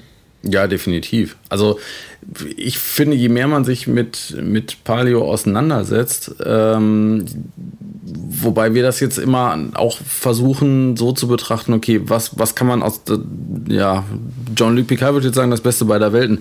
Was kann man jetzt äh, aus beiden, ne, der modernen Lebensweisen, der Paleo-Lebensweise so mitnehmen? Genau. Hm. Und das finde ich gut so. Ähm, ich ich finde, ich bin sehr dagegen, jetzt irgendwelche Steinzeitdinge zu romantisieren. Es war bestimmt keine schöne Zeit. Ähm, es war bestimmt nicht toll, da jetzt ums Überleben zu kämpfen und dann jeden Tag sein Wild zu jagen, aber ich glaube auch nicht, dass die Leute da so viel Stress gehabt haben. Ähm, und ich glaube schon, dass die, dass gerade dadurch, dass der Mensch sich in der Steinzeit gut an seine Umgebung angepasst hat, eben, äh, dass er da auch ein, ein gutes Leben gehabt hat. Jetzt ist die Welt aber anders. Wir haben jetzt keine ja. Urwälder mehr. Wir haben keine Savanne mehr. Wir haben keine Tiere mehr, denen wir hinterherjagen. Und äh, ich glaube, das Thema ist eher, dass wir einen Weg finden müssen, mit der sehr, sehr schnell veränderten Welt klarzukommen, weil eben die, die klassischen Methoden der Evolution, nämlich ähm, alle 30 Jahre eine neue Generation Mensch zu züchten und sich dadurch schrittweise in sehr kleinen Schritten über Mutation und Auslese sich der Umgebung anzupassen, diese Art der Anpassung funktioniert einfach nicht, wenn die Welt heute in zehn Jahren ganz anders aussieht als die zehn Jahre davor. Man, jeder soll einfach mal zehn Jahre in die Vergangenheit zurückdenken. Wie war denn jetzt die Welt im Jahr 2003? Da war nichts mit Twitter und mit äh, Elektroautos an jeder Ecke. Ich glaube, auch Elektrofahrräder waren damals relativ exotisch und ähm, die Leute haben dann auch äh, weniger Hektik gehabt als heute. Und wenn man nochmal zehn Jahre zurückdenkt, vor 20 Jahren, dann ist schon Internet ein Fremdwort und auch ein Handy ist, ist vor 20 Jahren kaum gesichtet worden. Ja. Und ich glaube, diese schnelle Veränderung der Umgebung, die kann man nicht mit normalen evolutionären Mitteln äh, verdauen oder, oder zumindest sich anpassen. Genauso wenig wie der Mensch es geschafft hat, sich wirklich an die äh, ganzen modernen Nahrungsmittel in 10.000 Jahren anzupassen. Und ich glaube, dass man da jetzt, das ist der Punkt, wo man dann anfangen muss, das Beste aus beiden Welten zu finden, à la Jean-Luc Picard, oder einfach mal ähm, die Steinzeit als ähm, Lexikon zu nehmen, um herauszufinden, was ist jetzt das, was mir die Evolution mitgegeben hat, was kann ich denn damit machen und worauf muss ich jetzt aufpassen, was ich damit nicht machen kann. Und das dann zu versuchen zu übersetzen in eine Welt, die heute eben aus äh, Supermärkten und ähm, aus äh, großindustrieller Nahrungsmittelproduktion und sonstigen ähm, Sachen, Verkehrsmitteln und so weiter besteht. Ja. Asphaltwegen oder was auch immer. Na, ich, ich würde mal sagen, die angenehmste äh, oder das angenehmste daran, dass wir nicht mehr in der Steinzeit leben, ist, dass äh, deutlich weniger Gewalt herrscht. Also es herrscht immer noch zu viel Gewalt, aber ähm, mhm. ich glaube, damals war das, ich meine, wir, wir führen uns ja, die meisten Menschen führen sich ja gar nicht vor Augen, dass äh, quasi für diese Lebensweise halt schon immer irgendwie Gewalt äh, ausgeübt werden muss, spätestens dann, wenn eine Kuh oder ein Schwein oder ein Lamm oder was auch immer äh, auf den Teller kommt. Mhm. Und damit sind wir heute ja eigentlich gar nicht mehr so stark konfrontiert, wenn wir es nicht unbedingt wollen. Ich weiß, ich, ich, ja. weiß, ich kann mich noch erinnern, ich habe als Kind irgendwie, wir mhm. haben oft Urlaub auf dem Bauernhof gemacht. Ich habe irgendwie so mit 10, 11, 12 äh, war ich beim Schlachten von, von Schweinen und von Hühnern dabei. Mhm. Fand damals auch gar nicht großartig was dabei. Ich, heute hätte ich da deutlich mehr Probleme mit, das irgendwie nochmal mitzumachen. Wobei wir müssen ehrlich sein, wir haben es heute delegiert an eine industrialisierte Nahrungsmittelproduktion, die das für uns erledigt. Also ja, genau. Schlachten, wir haben jetzt Schlachten as a Service, ähm, aber deswegen, das heißt jetzt nicht, dass wir heute weniger schlachten als vorher oder sowas. Deswegen. Nee, nee, nee. Ähm, ich, ich meinte nur, wir, wir ja. werden, wenn, wenn wir nicht wollen, werden wir, äh, müssen wir uns damit nicht mehr konfrontieren. Das macht es halt dann angenehmer äh, beziehungsweise einfacher, mhm. äh, weil wir, ja, weil wir uns damit erstmal nicht mehr sozusagen belasten oder beschäftigen müssen. Aber ich glaube, das, ja, glaub, das ist aber eher ein, ein Thema der Arbeitsteilung. Dadurch, dass du andere Leute hast, die du damit beauftragt hast, für dich deine Nahrung zu suchen und zu sammeln und zu jagen mhm. ähm, oder aufzuzüchten, äh, kannst du deine Zeit mit Social Media Wertschöpfung verdienen und dann dafür kriegst du Geld und das gibst du dann jemandem anders dafür, dass er für dich das Schwein geschlachtet hat oder so. Mhm. Ähm, das ist halt Arbeitsteilung und äh, das äh, muss nicht, das, das heißt aber auch, dass man sich eben diese Dinge wieder vergegenwärtigen muss, dass es halt so war. Aber äh, es stimmt, es gibt weniger Kriege als damals, es gibt weniger Kampf ums Überleben, zumindest mal ums physische Überleben. Auf der anderen Seite kann ein Job heutzutage auch stressig genug sein und äh, die Burnout-Quote der, der äh, Knowledge Worker, die wir heute so sehen, die zeigt ja auch, dass ein, ein äh, heutiger Job durchaus anstrengender sein kann als der Steinzeitjob von damals, wo zwar der Steinzeitmensch vielleicht ähm, Stress gehabt hat beim Jagen, aber wenn dann mal das Mammut erlegt war, dann hat der ganze Stamm erstmal eine Woche zu essen gehabt und dann gab es erstmal eine Woche lang Party, abhängen und äh, nett mit den Kindern spielen, bevor es dann wieder auf die Jagd ging. Und davon sind wir heute im äh, 9-to-5-Takt mit äh, Arbeiten und äh, Stress mit Job oder mit Manager oder wie auch immer ähm, doch wieder weiter weg. Mhm. Hast du da für dich eine Lösung gefunden? Also auch die, den, den Tagesablauf äh, so ein bisschen Paleo-mäßig zu gestalten? Äh, das ist wirklich schwierig. Ähm, in vielen Büchern und in Blogs steht ja drin, dass man zum Beispiel dann äh, schlafen soll, wenn es draußen dunkel wird. Und äh, wir haben es 21.10 Uhr und ist es draußen dunkel und und, und podcaste vor einem äh, leuchtenden Bildschirm. Ähm, das ist also nicht wirklich einfach. Ähm, das ist ein Luxus, muss man sagen. Das ist ein Luxus, den man sich leisten kann, wenn man entweder ein gut laufendes, sich selbst fütterndes Business hat, um das man sich nicht mehr kümmern muss oder wo man in Rente ist oder wie auch immer oder wenn man Student ist und dann sich erlauben kann, ähm, abends, äh, morgens aufzustehen, wenn, wenn man will oder so. Ähm, aber das ist, ähm, man, man, es ist, glaube ich, wichtiger, einfach sich diese Mechanismen vor Augen zu fühlen und dann zu führen und dann zu gucken, okay, wie kann man in den Tagesablauf was einbauen, was dem Körper gut tut.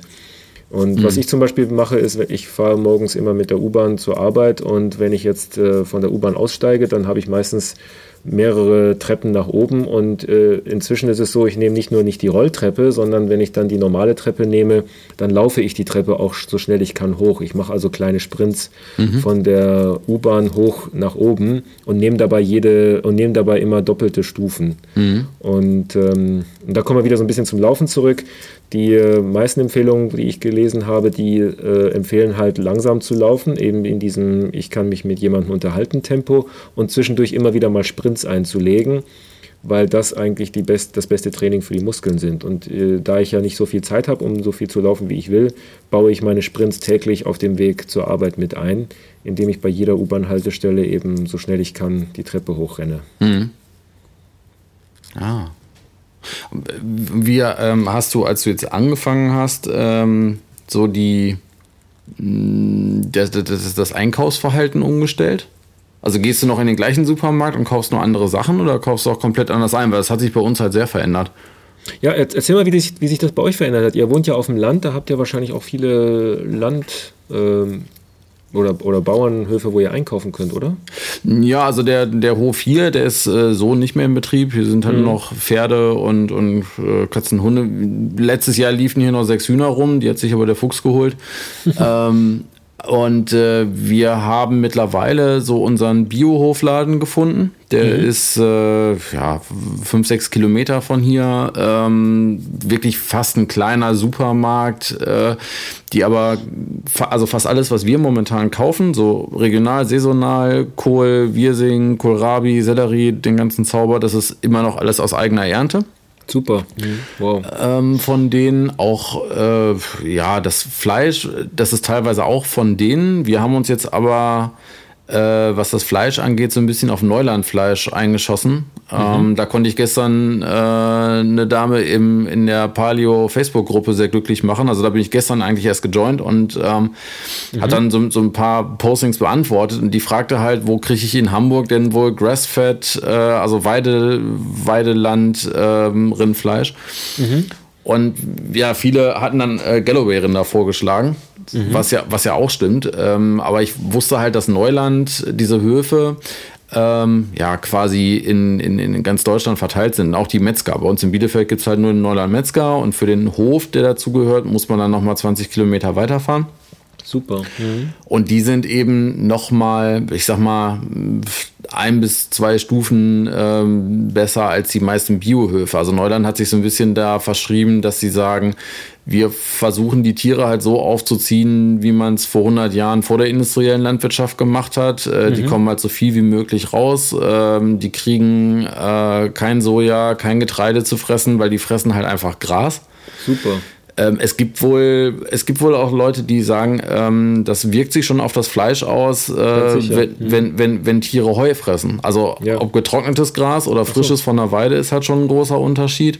Ja, sicher. Mhm. Geht im Winter halt jetzt nicht so wirklich. Ne? Also mhm. hier die Pferde stehen auch den ganzen Tag auf einer zugeschneiten Weide und suchen sich dann da hier und da was, aber die brauchen natürlich Heu, mhm. äh, damit sie überhaupt satt werden. Ja. Ähm, aber wie gesagt, da haben wir uns halt jetzt erstmal auf das äh, Neulandfleisch eingeschossen, weil wir uns von Anfang an gesagt haben, wenn wir viel Fleisch essen und viel Eier, dann auch bitte von Tieren A, wo wir ein reines Gewissen haben können. Weil auch Bio-Eier, du hast ja auch einen Artikel drüber geschrieben, auch Bio-Eier heißt noch lange nicht, dass die Tiere vernünftig gehalten worden sind. Es gibt Bio-Legeanlagen ja, ja. mit 24.000 Hühnern, die sind alle so kaputt und werden nach einem Jahr alle genau. weggetötet. Genau. Äh, ja, also Bio heißt nicht, dass man da mit gutem Gewissen essen kann und auch nicht, dass die Tiere jetzt keine Entzündung oder sowas haben. Genau. Und da kann man bei Neuland halt schon sehr von ausgehen. Das ist ein ähm, super Tipp. Fleisch. Also das werde ich bei mir jetzt auch mal raussuchen, wo es, wo es da die Neulandfleischer gibt bei uns. Hm und also es schmeckt einfach grandios gut. Hm. Äh, wir hatten halt so ein bisschen Angst, äh, wird das jetzt furchtbar teuer, ne? weil das kostet hm. schon, ich meine, wenn man sonst durch den Supermarkt geht und sieht so, oh, 500 Gramm Hähnchenbrust für 2,99, äh, da kannst du eine 1 vorschreiben. Ja, gut. Wenn man jetzt ne, zu einem normalen, äh, zum ordentlichen Bio- oder Neuland-Fleischer halt hingeht, mhm. äh, da legt man dann halt für die gleiche Menge äh, ja ungefähr 9 bis 10 Euro oder so hin. Ja, ja. Ähm, wir haben aber halt festgestellt, dass ähm, dadurch, dass wir komplett auf alles, was irgendwie Getränke äh, angeht, die wir sonst gekauft haben, wir nehmen halt nur noch Leitungswasser aus dem Hahn. Genau. Mhm. Ich hatte aus den, äh, letztes Jahr aus den USA zwei, zwei Clean Canteens mitgebracht. Äh, die gibt es mittlerweile auch äh, in Deutschland. Mhm. Was ähm, ist das? Sind das Filter oder was? Nee, oder ähm, so also die, die, äh, der, der, der Laden heißt Kivanta, kivanta.de okay. in Deutschland. Mhm. Und äh, die Clean Canteens sind äh, Flaschen, sind Trinkflaschen. Äh, die gibt es in, in, isoliert für Kaffee als auch äh, einfach nur aus Stahl. Das sind halt wirklich Edelstahlflaschen aus lebensmittelechten Stahl. Okay. Und mhm.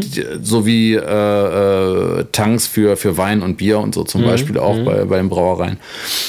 Und ähm, bei, bei der Clean Canteen gibt es halt noch eine besondere, die heißt Reflect. Äh, da hast du auch einen Edelstahldeckel. So, da ist halt der, der Deckel so äh, mit Gewinde geformt und im Silikonring, dass der wirklich dicht ist. Da mhm. hast du halt überhaupt kein Plastik mehr an, an der Büchse. So. Super. Und äh, die benutzen wir halt eigentlich nur noch für, für alles, was Getränke angeht. Wie gesagt, mhm. Wasser meistens aus dem Hahn. Das heißt, da haben wir schon mal ordentlich gespart. Dann äh, äh, ja, kaum noch Alkohol trinken. Das schlägt dann auch ganz gut äh, aufs, aufs Konto. Mhm. Ähm, da wir uns viel Snackkram und, und vor allen Dingen Süßigkeiten auch verkneifen. Klar. Mhm. Da, da, hat, ähm, da hat der, also wir hatten einen Nissan Leaf als Testwagen, als Pressetestwagen für das Blog mhm. Mhm. Äh, für neun Monate. Und wenn man so ein Elektroauto hat, ähm, das spart, oder ich habe halt zu Anfang gedacht, so, oh, jedes Mal, wenn du irgendwo stehst und ladest, gehst du dir drei Snickers holen. Das war genau, genau das Umgekehrte. Ich habe irgendwie in diesen neun Monaten schon automatisch weniger Süßigkeiten gegessen, weil ich nicht mehr zur Tanke gefahren bin. das weil, ist interessant, an welchen kleinen Dingen das so hängt. Ne? Äh, ist mir dann auch erst hinterher aufgefallen, aber äh, ganz normal war für mich, wenn ich tanken gefahren bin und äh, mhm. da ich äh, bis vor, vor äh, ein paar Wochen einen relativ durstigen Volvo Kombi hatte, äh, war das auch recht häufig. Und jedes Mal, wenn ich tanken gefahren bin, habe ich halt irgendwie einen Snickers und einen Lion King Size mit aus dem Laden genommen. Mhm. So, und äh, das merkt man dann zum einen an der Kalorienzufuhr, man merkt aber auch eben so, hey, für die zwei drei Euro äh, kann ich mir auch zehn ordentliche Eier kaufen, zum Beispiel. Ja, das stimmt. Mhm. Das ähm, hat schon echt eine Menge gebracht. Ich glaube, das ist auch ein Thema, was, was mir äh, auch, auch aufgefallen ist. Man wird einfach sehr viel bewusster. Es ist, man macht sich sehr viel bewusster, was man genau isst und warum. Ja. Auch weil man, weil man alles selber kocht. Es gibt ja Leute, die sagen, oh Gott, ich hätte nie so viel Zeit, alles selber zu kochen, aber mit der Zeit äh, hat man dann auch genug Routine, dass man auch ganz schnell mal was Schnelles zaubern kann, ohne dass man jetzt wirklich großartig kochen muss, auch wenn man alles aus Zutaten macht. Es ist, glaube ich, nur eine Frage der Übung.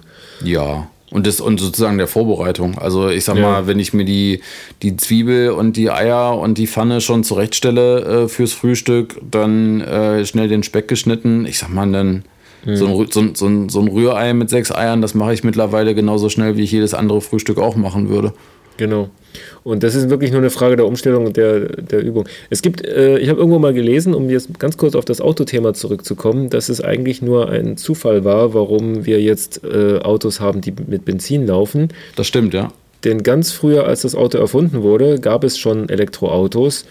Und es war einfach nur die willkürliche Entscheidung oder die, der Zufall, der äh, dazu geführt hat, dass sich die Benzinautos zuerst durchgesetzt haben. Einfach nur, weil das Erdöl billig da war oder weil das populärer war oder was auch immer. Ich Ich, ich kenne die Geschichte so, ähm, dass die Elektroautos für, ähm, für die Damen da waren, äh, mhm. zu der Zeit, als es noch keine Anlasser gab. Also der Tod, der frühe Tod fürs Elektroauto, so hat man es mir mal erzählt, war der Anlasser, weil dann mhm. äh, durften oder konnten Frauen äh, mussten diese Kurbel vorne am Auto nicht mehr benutzen, was sehr gefährlich war wohl damals, so mit Rückschlägen und auch sehr anstrengend. Ähm, okay. Und als dann der elektrische Anlasser erfunden wurde, da sind dann äh, die, diese frühen Elektroautos verschwunden. Ob genau. stimmt, kann ich jetzt nicht für die Hand ins Feuer legen, aber so hat man es mir mal erklärt. Das ist ja interessant, ja, ja, stimmt.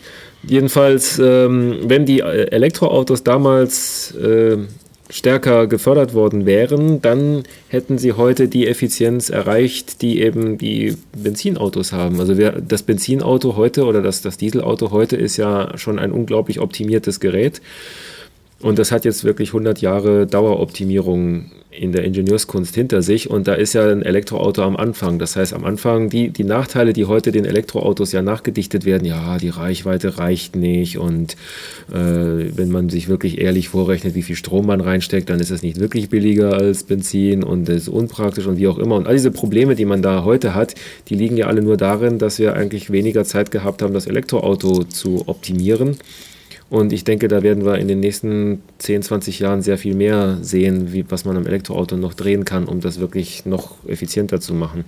Definitiv, ja. Also ich, ich bin jetzt, naja, ich bin knapp 12.000 Kilometer gefahren elektrisch mhm. und äh, habe den Kombi, also den Benzinkombi, in der ganzen Zeit zweimal bewegt, um Tischplatten zu transportieren. Also ich wow. habe halt alles, man muss, man muss sich wirklich umstellen. Na klar, es ist auch ein anderes Reisen, es ist ein anderes Fahren. Du kannst mit, genau. dem, mhm. du kannst mit dem Elektroauto 160 fahren, das tust du dann noch genau 50 Kilometer weit und dann ist der platt.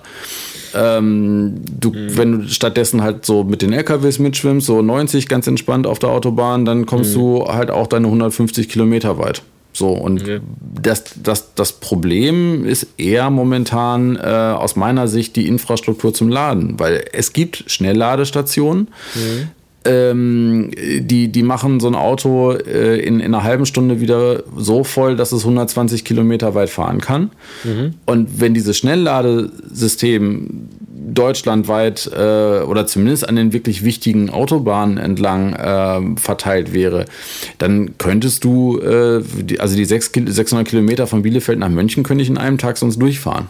Okay. Wow. So, also 320 bin ich in einem Tag gefahren nach äh, zum, zum Nürburgring runter mit dem Ding. Das hat dann äh, so knapp sieben, etwas unter sieben Stunden äh, gedauert. Mhm äh, weil auf der Strecke eine Schnellladestation ausgefallen war und ich musste halt zwei andere langsamere dazu benutzen. So, ansonsten okay. wäre es halt nochmal deutlich, wäre es in unter fünf Stunden wahrscheinlich gegangen. Das mhm. hätte ich jetzt schon, hätte ich jetzt schon okay gefunden, dafür, dass es dann auch nochmal gut durch die Eifel äh, ging. Aber das stimmt schon, man, man, muss sich halt ein bisschen umgewöhnen, ne? was, mhm. ups, was, das, äh, was das Fahren und so angeht.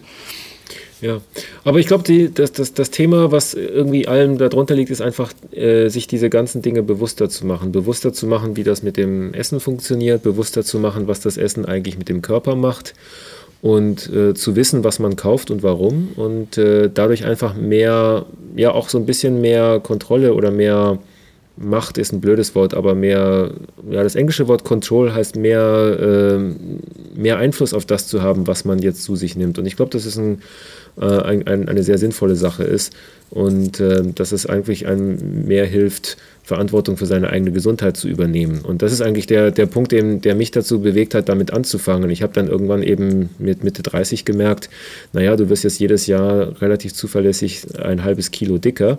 Man steigt dann ja immer ab und zu mal auf die Waage und irgendwann man erinnert man sich, hm, eigentlich, äh, jetzt zeigt sie 86 an, aber du erinnerst dich an Zeiten, da hat sie nur 84 gezeigt. Wann war das eigentlich? Und irgendwann fällt auf, okay, jedes Jahr ein, halbe, äh, ein halbes Kilo dicker.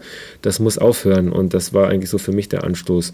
Und ähm, und ich glaube, das hat eher dazu geführt, dass man eben sehr viel mehr versucht zu verstehen, was eigentlich genau passiert. Und äh, das ist für mich so ein bisschen die Grundlage, die, die aus dieser Paleoernährung rauskommt.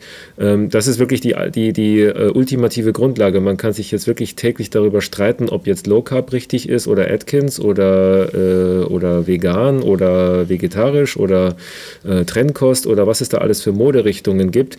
Es sind für mich alles nur Moderichtungen, die sich irgendwo sehr stark auf nur ein bestimmtes ähm, einen bestimmten Aspekt konzentrieren, der mehr oder weniger wissenschaftlich belegt ist oder der in irgendeiner Form sich auch mal jemand einfach ausgedacht hat oder der nicht immer das äh, Ziel hat, einen möglichst gesund werden zu lassen, sondern einfach nur das Ziel hat, vielleicht jemanden schneller abnehmen zu lassen oder meinetwegen die Tiere zu retten oder in irgendeiner anderen Form irgendein Ziel zu verfolgen.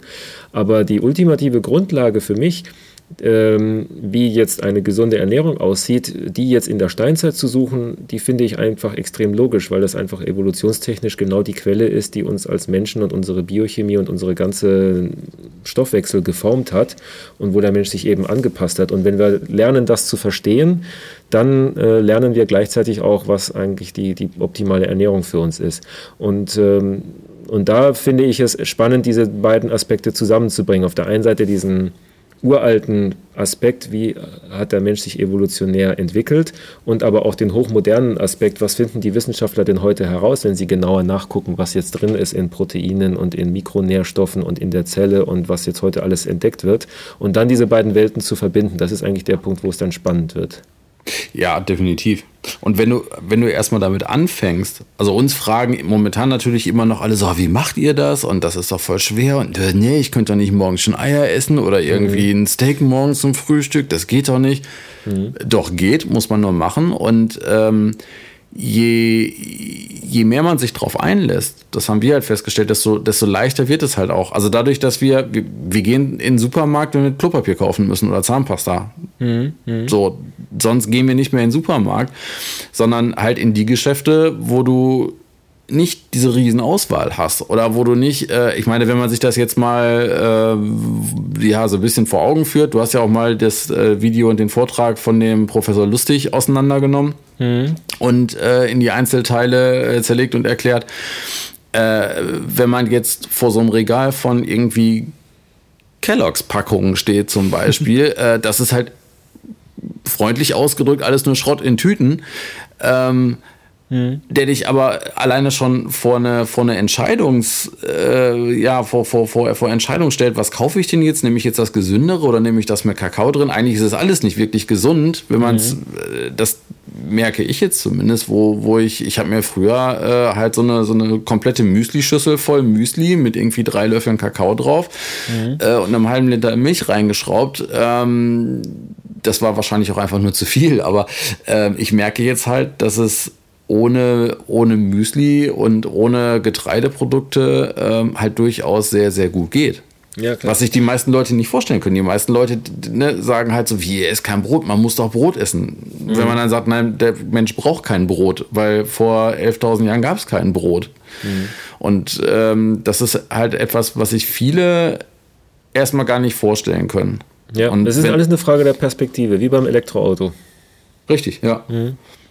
Und wenn, wenn, wenn, wenn dann, also wenn jemand wirklich ein bisschen interessierter ist und so fragt, ja, ne, wie machst du denn das? Oder wie, wie entscheidest du denn jetzt, was, was du essen kannst oder nicht? In, zu Anfang halt sind wir immer so ein bisschen danach gegangen, äh, ich glaube auch in irgendeinem Blog stand ähm, man sollte, man sollte erstmal nur das essen, wo man die Inhaltsstoffe auf der Verpackung versteht.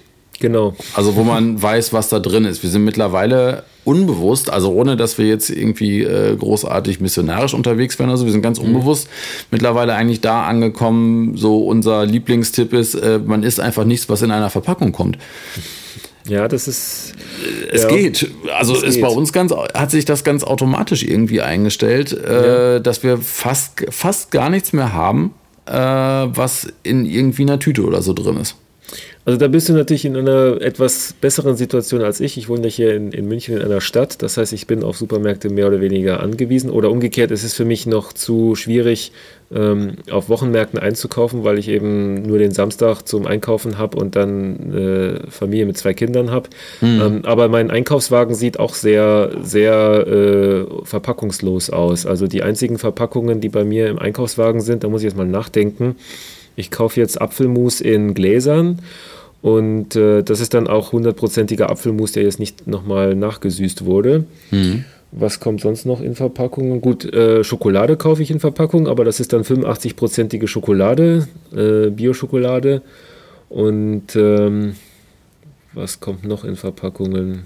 Ähm, Kokosmilch kommt in Verpackungen, die gibt es leider nicht in, in, in Deutschland. Die muss man ja eben einführen. Und die Kokosmilch, die kaufe ich, wenn, wenn ich kann, eher in Tetrapacks, weil Dosen den Nachteil haben, dass das Innere der Dose, je nachdem welcher Dosenhersteller verwendet wird, dann auch äh, chemische Stoffe freilässt, die man nicht haben will. Ja, also lieber ja. die Tetrapacks. Die Kokos, Kokosmilch und Kokosfett haben wir mittlerweile in auch hat tatsächlich dieser Hofladen. Mhm. Äh, also die haben Ghee, äh, Kokosfett, Kokosmilch und alles in Gläsern. Super. Oh, cool. Mhm. Auch die Kokosmilch in Gläsern, das, mhm. das ist mir neu. Wow also toll. wenn du, mhm. wenn du äh, so, so Hofläden äh, oder halt auch größere Bioläden, so richtige Bio-Supermärkte, die, äh, wenn man fragt, äh, dann, dann finden die Leute auch tatsächlich alles, was es dann plötzlich in Gläsern gibt. Also auch Kidneybohnen. Ja. In der Tim Ferriss-Zeit zum Beispiel haben wir halt äh, unsere Kidneybohnen da immer geholt, weil mhm. wir eben auch nichts haben wollten, was in, in Büchsen oder äh, in, in Tetrapacks irgendwie kommt. Beim Fleisch, äh, da bin ich noch so ein bisschen am Suchen, deswegen bin ich auch sehr dankbar über den Neuland-Tipp. Da kaufe ich, wenn ich kann, Biofleisch. Wobei wir alle wissen, dass Bio nicht immer äh, gut ist. Also zum Beispiel, äh, Bio bedeutet ja erstmal nur, dass jetzt das Tier mit etwas gefüttert wurde, was jetzt aus Bioproduktion kommt. Ja. Und dann gibt es natürlich mehr oder weniger niedrige Standards, die in Deutschland als Bio anerkannt werden. Und weil diese Standards relativ großzügig gewählt sind, ähm, gibt es so viele Untermarken, die nochmal Bio für sich neu definiert haben. Also mir ist es eher wichtiger, einen Hinweis zu haben, was das Tier vorher gegessen hat. Zum Beispiel, wenn ich jetzt im, selbst wenn ich jetzt im, meinetwegen in, in so einem Supermarkt bin und ich kaufe, und ich sehe in der Tiefkühltruhe, also wir haben einen großen Supermarkt in der Nähe, der hat eben Weidefleisch, äh, Weidelammfleisch als Tiefkühlfleisch. Und da greife ich natürlich sofort zu, weil ich weiß, okay, Weidelamm äh, als Tiefkühl-Hackfleisch ist das beste Hackfleisch, was ich hier wahrscheinlich im Supermarkt kriegen kann. Mhm. Und das ist besser, das ist zwar nicht Bio, weil das ist halt importiert aus, ich glaube, Neuseeland oder sowas. Und das ist auch nochmal eine eigene Folge wert, sich darüber zu streiten, was jetzt besser ist, äh, Weidefleisch aus Neuseeland oder Biofleisch, das aber mit Soja gefüttert wurde aus Deutschland. Ähm, Jedenfalls, äh, wenn ich solche Gelegenheiten finde, wo ich dann Fleisch bekommen kann, dessen, von dem ich weiß, was es gegessen hat, also das ist zum Beispiel bei Wild der Fall oder bei äh, Fleisch, wo Weidefleisch draufsteht, ähm, dann schlage ich zu.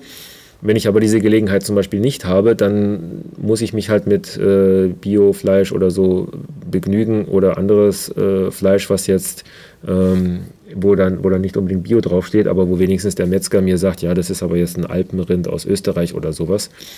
Ähm, dann weiß ich, dass, er, dass das Rind wenigstens ein bisschen Gras gesehen hat. Ja. Und, äh, aber da muss ich mich jetzt nochmal genauer schlau machen, wo, wo bei mir in der Nähe der nächste Neulandfleischer ist. Das wird dir schmecken. Ganz sicher. Also ab und zu kaufe ich ja auch Fleisch aus Argentinien oder aus Südamerika. Das schmeckt, das merkt man, schmeckt man schon den Unterschied. Und ähm, ich muss mir die Zahlen nochmal besorgen. Ich habe das noch nicht genau untersucht, aber ich würde fast behaupten, dass sogar importiertes Fleisch äh, von der äh, Energiebilanz ähm, gar nicht so schlecht dasteht, wenn es mit Gras gefüttert wurde, weil man nämlich auch berücksichtigen muss, ein, ein Rind, das jetzt in Argentinien grast, ähm, das, das Gras wächst dort einfach von alleine buchstäblich. Die haben einfach so viel Platz, ähm, die Rinder, dass sie die einfach nur frei rumlaufen lassen können und irgendwann alle Jubeljahre fangen sie sie halt ein und äh, schlachten und verarbeiten sie die Tiere und dann kommen die dann halt auf Containerschiffe und so ein Containerschiff, das so äh, riesig groß ist, das ist schon eine relativ effiziente Art und Weise, Waren von A nach B zu bringen. Und dagegen äh, muss man schon berücksichtigen, dass jetzt ein konventionelles Biorind, das jetzt aber mit äh, Getreide gefüttert wurde, ähm, um jetzt mal das Ganze ein bisschen äh, stärker aufzubohren, angenommen, du hast jetzt ein Biorind, das mit Soja gefüttert wurde, mhm. allein schon bis dieses Futter das Tier erreicht hat, wurde schon so viel Energie verbrannt, um den Acker äh, zu planieren, den Acker zu bewirtschaften, umzupflügen, das Zeug zu säen, die Maschinen, die da drüber rennen, um das dann nochmal äh, zu ernten. Dazwischen wird noch jede Menge Düngemittel drauf äh, verbraucht. Auch wenn es Biodüngemittel ist, ist das Düngemittel, was sehr viel Energie gekostet hat.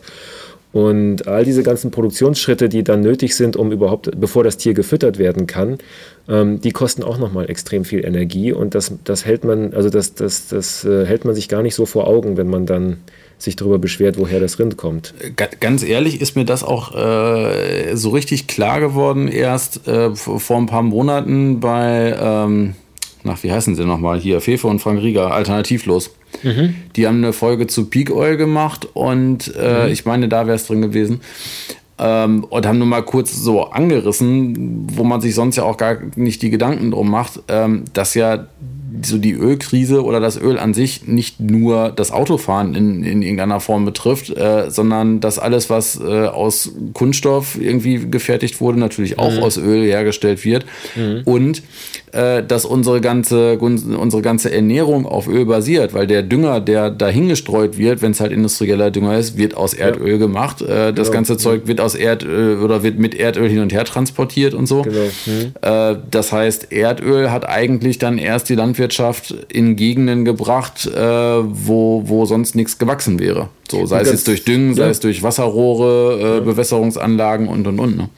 Und jede, jedes Stück Acker ist ein komplett künstliches Stück Land, weil jeder Acker muss komplett platt gemacht werden, damit die Maschinen überhaupt drauf rumfahren können. Und, äh, und hat nichts mehr mit irgendwelcher Kulturlandschaft zu tun. Ja. Ja, das, Aber das, ist wahrscheinlich nochmal eine eigene Folge wert, weil ich dazu noch nicht die Zahlen fertig habe. Da muss ich mich nochmal richtig mit richtigen Zahlen bewaffnen, bevor ich diese These richtig aufstellen kann.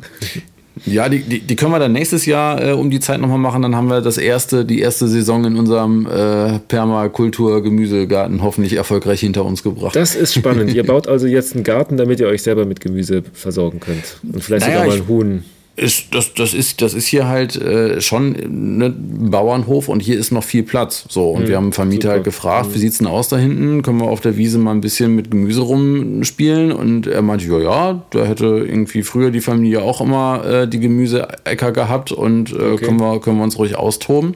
Mhm. Ähm, ja, wir müssen ihm jetzt halt noch äh, das, das, die Permakultur sozusagen ein bisschen äh, schmackhaft machen. Ich weiß nicht, deren Küchenfenster geht genau dahin. Und so ein Perma, sagt ihr Permakultur was? Nee, das wollte ich nämlich fragen, ob du das kurz beschreiben kannst. Ja? Äh, also so ganz tief in dem Thema, dass ich es korrekt beschreibe, äh, bin ich wahrscheinlich auch noch nicht. Falls jemand das jetzt besser weiß, gerne in die Kommentare hauen. Mhm. Ähm, also äh, Permakultur ist sozusagen eine Art des nachhaltigen Anbaus, äh, der bis hin dazu geht, dass du quasi ganze Wälder anlegst und dass du eben nicht auf ein, zwei Jahre rechnest, sondern dass du ähm, deine mhm. Ackerflächen so anlegst, dass sie für 20, 30, 40 Jahre, also eben permanent sich mhm. selbst regeln können. Super. Ja. Ähm, also ein ganz einfaches Beispiel dafür ist, dass du eben nicht äh, 50 Meter Möhren, 50 Meter Erdbeeren, 50 Meter Salat machst, sondern mhm. ähm, du machst das relativ zwar schon ein bisschen vorausgeplant, aber dann doch wieder relativ chaotisch erstmal auf den ersten Blick, wenn man so drauf mhm. guckt, mhm. Äh, weil alles kreuz und quer wächst. Ähm, der Hintergrund dahinter ist wohl, dass äh, gewisse Pflanzen sich gegenseitig die Schädlinge abhalten. So, ja, wenn du irgendwie, ja. wenn du irgendwie einen bestimmten Kohl neben Möhren pflanzt, dann halten die Möhren die Schädlinge vom Kohl weg und umgekehrt. Mhm, zum, anderen zum anderen verwirrst du die Schädlinge auch. Mhm. Ähm, klar, wenn, wenn irgendwie so eine Horde Schnecken ankommt und findet jetzt da 80 Quadratmeter Salat, dann sind mhm. die im Paradies. Mhm. Wenn das Ganze das jetzt Gegenteil von Monokultur. Genau. Ja, mhm. genau, im Prinzip das Gegenteil von Monokultur. Wenn du, wenn du, äh, wenn, wenn da jetzt ein Salatkopf kommt und dann kommen erstmal mhm. fünf, sechs andere Pflanzen, dann der nächste Salatkopf, diese anderen Pflanzen mögen die Schnecken aber nicht, dann ja. schnecken die halt wieder ab. So. Aber wie könnt ihr sowas machen? Wo kämen wir denn ja hin? Das haben wir ja noch nie so gemacht. Äh, ja, ich, also die sind hier schon relativ äh, offen dafür, äh, mhm. glaube ich.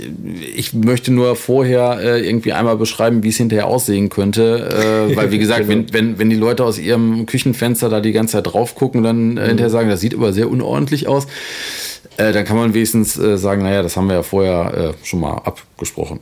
Ich finde das total klasse, weil das, das klingt für mich so, als hätte man damit tendenziell auch weniger Arbeit, als wenn man jetzt wirklich ein Beet anlegt. Das ist äh, einer der anderen positiven Nebeneffekte, genau. Also so ein, so ein Beet, da muss man halt Unkraut jäten und äh, da muss man irgendwie ständig drin rumackern und so. Und ähm, ja, diese, mhm. also so ein, so, ein, so ein Permakulturgarten oder Acker, der soll jetzt auch gar nicht großartig gepflügt werden, sondern du nimmst das halt so, wie es ist. Du schmeißt da irgendwie mhm. eine Lage äh, so Holz, Mulch und sowas drauf und dann mhm. äh, Mist. Davon haben wir hier halt auch genug. Also so Pferdemist mhm. und so ist hier reichlich vorhanden.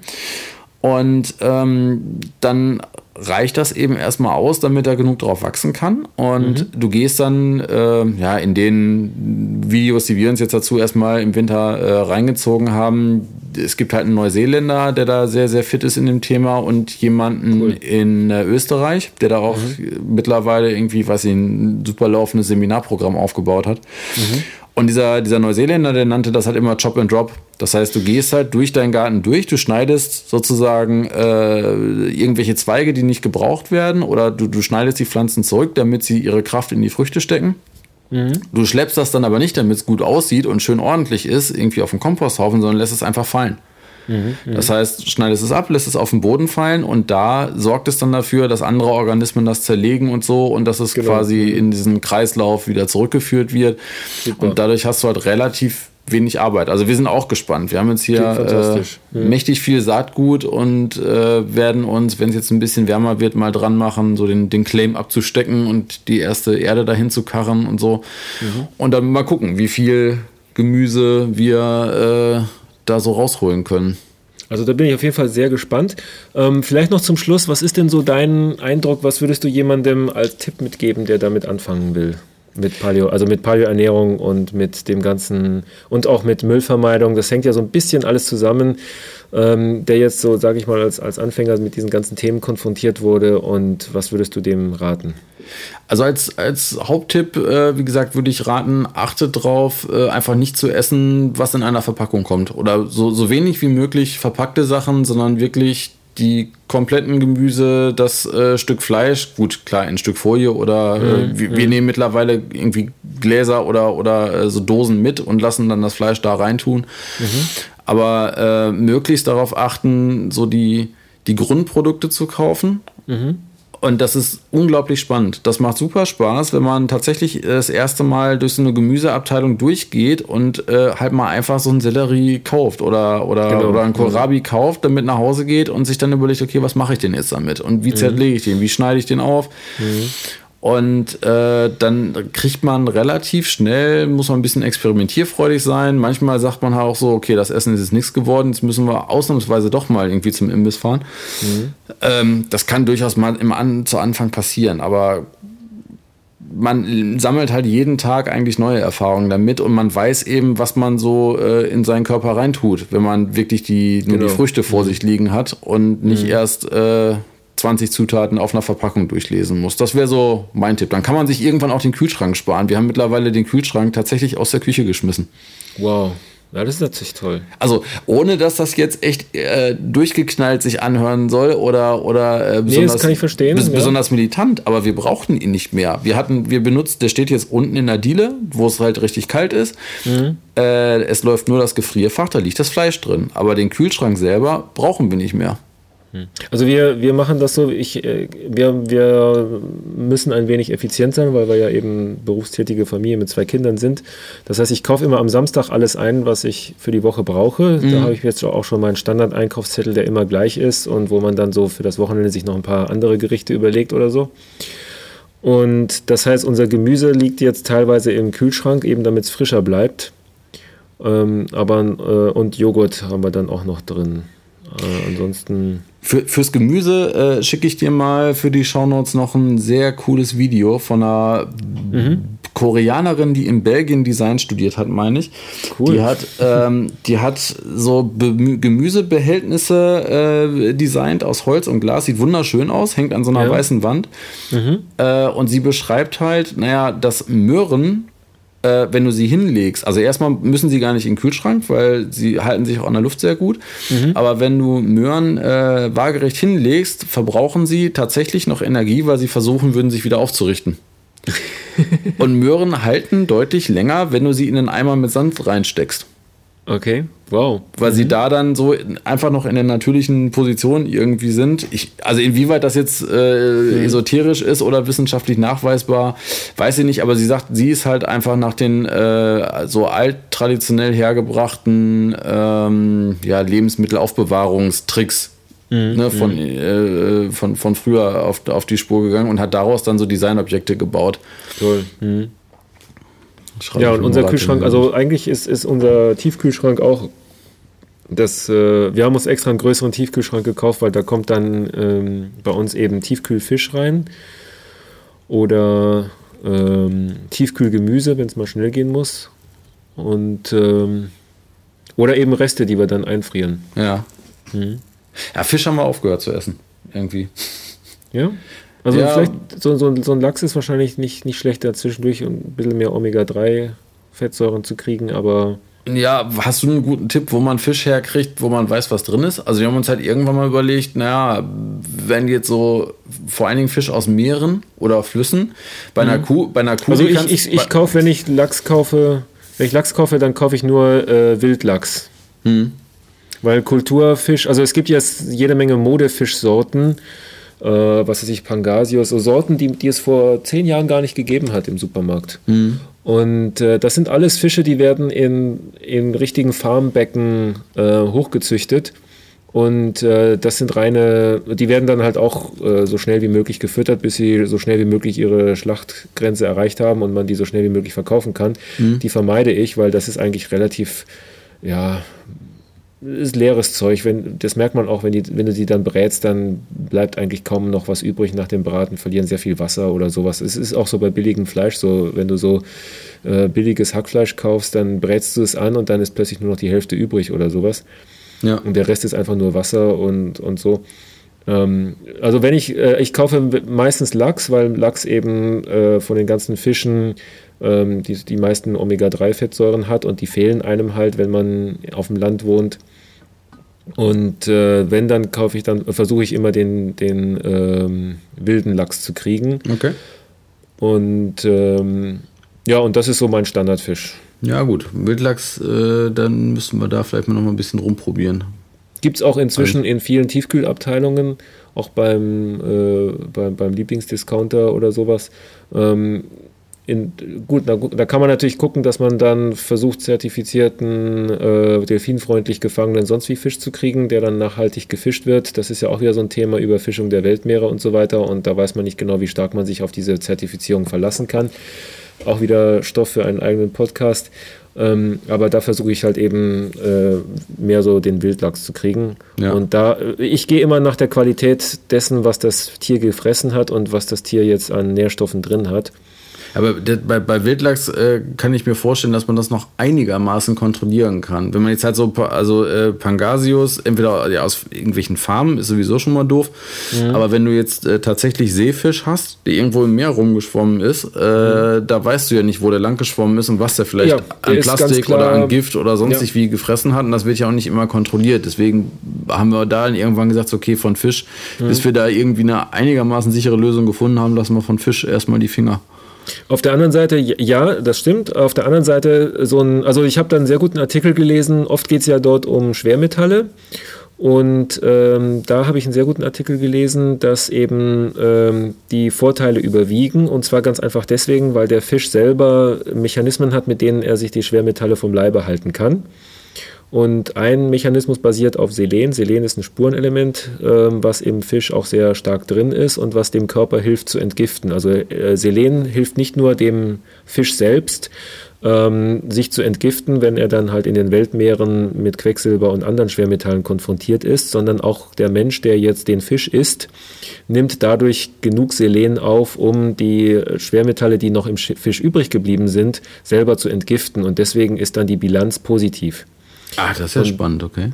Von daher ist es, ähm, und das hat der Autor sehr schön auf den Punkt gebracht, es ist gefährlicher, den Fisch nicht zu essen, als den Fisch zu essen, selbst wenn er ein bisschen Quecksilber hat, weil der Fisch in der Regel genug Selen mitbringt, um den Quecksilber selber zu entsorgen.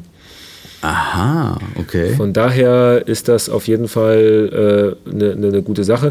Ähm, und äh, was ist die Alternative? Also äh, das fällt immer sehr schön auf. Im Supermarkt gibt es entweder Biolachs, der aber nicht äh, wild ist, weil es klar ist, du kannst keine Biozertifizierung für einen Fisch kriegen, von dem du nicht die ganze Historie nachweisen kannst. Ja. Das bedeutet aber auch, dass du Lachs bekommst, der mit Getreide gefüttert wurde. Mhm. Überraschung. Mhm. Oder mit Soja oder mit irgendwelchen äh, Abfällen von der sonstigen Wirtschaft oder vielleicht auch mit Schlachtabfällen oder was auch immer. Jedenfalls hat das Vieh nichts gegessen, was es sonst auch zu essen gekriegt hätte, weil du diesem, diesem Lachs ja nicht eine natürliche Umgebung bieten kannst. Mhm. Ja, und dann cool. esse ich lieber einen Fisch, der irgendwie es natürlich auf äh, Schlachtgröße geschafft hat.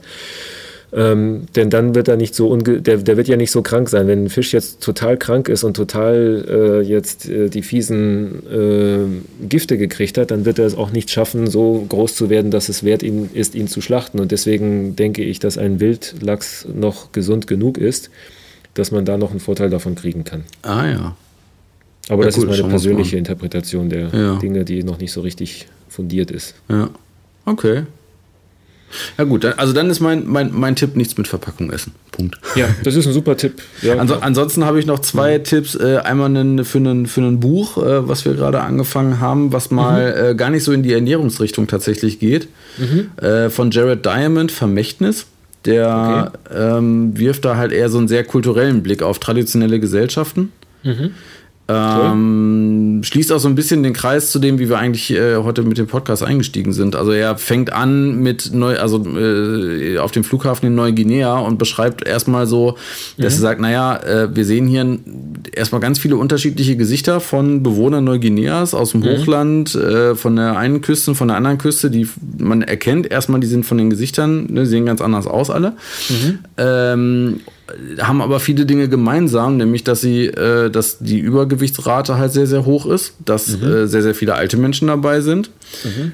Ähm, und dass sie halt sehr friedlich zusammenstehen da am Flughafen. Er meinte vor 75 Jahren, also Neuguinea ist wohl die Insel, wo ähm, vor, vor der kürzesten Zeit noch quasi Steinzeitalter herrschte. Also ne, vor, 75, wow. vor 75 Jahren äh, hat man in Neuguinea noch mit Steinwerkzeugen und so gearbeitet. Mhm. Ähm, es wäre unvorstellbar gewesen, dass aus dem einen Stamm äh, jemand zu dem Stamm 150 Kilometer weitergeht, einfach weil die Entfernung viel zu groß gewesen wäre und es auch viel zu gefährlich gewesen wäre. Ja.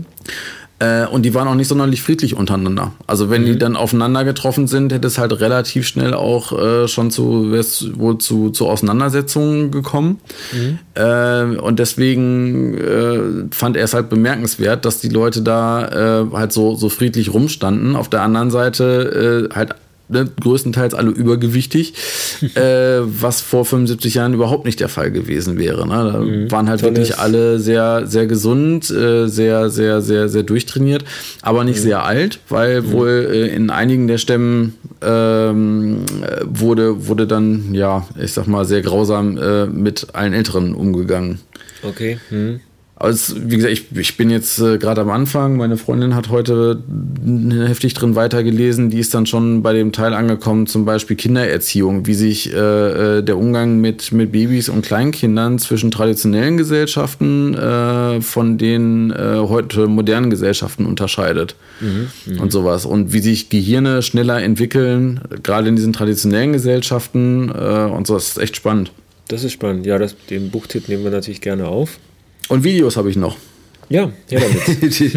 ähm, ich schicke den Link noch rüber für die mhm. Shownotes. Ähm, auf vimeo.com gibt es ähm, das Archiv mit den Vorträgen von den Ancestral Health Symposiums. Ich ja, glaube, das, das letzte war 2011 und mhm, da sind genau. da wie alle Vorträge. dabei. Mark, mhm. Mark Sisson und Codain und Rob Wolf. Ich glaube, mhm. Artevani hatte irgendwo was anderes zu tun, der ist da nicht dabei, aber mhm. ähm, also sind wirklich viele spannende äh, Vorträge dabei. Super, prima.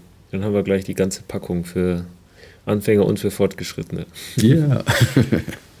okay, dann vielen Dank fürs Mitmachen und äh, alles Gute für den, für den Permakulturgarten. Danke, danke. Und äh, ja, vielleicht machen wir dann nochmal eine Bestandsaufnahme in einem halben Jahr oder in einem Jahr, wenn dann die Früchte, die ersten Früchte aus dem 20-jährigen Garten kommen. Ja, sehr gerne. Okay, dann vielen Dank ne? und bis zum nächsten Mal. Tschüss. Danke, Konstantin. Ciao. So, und vielen Dank fürs Zuhören und für alle die, die schon so lange mitgemacht haben und so lange zugehört haben, gibt es jetzt die Möglichkeit, eine Ausgabe von Felix Olszewskis Urgeschmack Dessertbuch zu gewinnen. Ihr erinnert euch, das Buch habe ich vor ein paar Folgen oder vor ein paar äh, Blogposts mal rezensiert und äh, konnte da eine sehr gute Empfehlung dafür abgeben. Und eine Ausgabe habe ich hier noch rumliegen und die könnt ihr gewinnen. Alles, was ihr dafür tun müsst, ist äh, diesen Podcast, also den Paläosophie Podcast, auf iTunes weiter zu empfehlen. Geht daher einfach auf iTunes und ähm, schreibt dort einen Kommentar hin, positiv oder negativ. Hauptsache, er ist ehrlich. Und, äh, oder wenn ihr dazu jetzt keine Zeit oder keine Lust habt, dann könnt ihr natürlich auch gerne den Paläosophie Podcast bzw. die Shownotes dazu auf Twitter oder Facebook teilen und mit euren Freunden teilen, damit auch eure Freunde was von der Empfehlung haben.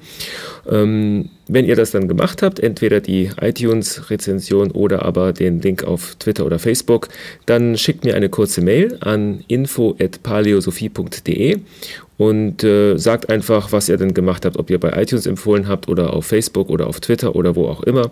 Und dann kommt ihr in die große Lostrommel. Der Einsendeschluss, damit ihr diese lange Folge auch, äh, damit auch Zeit habt, diese lange Folge durchzuhören, ist dann der 1. März 2013 und äh, danach werden wir dann die Gewinner hier im Hause Gonzales ziehen und bekannt geben. Also viel Spaß beim Mitmachen und viel Glück bei der Ziehung. Und damit vielen Dank fürs Zuhören und bis zum nächsten Mal. Tschüss.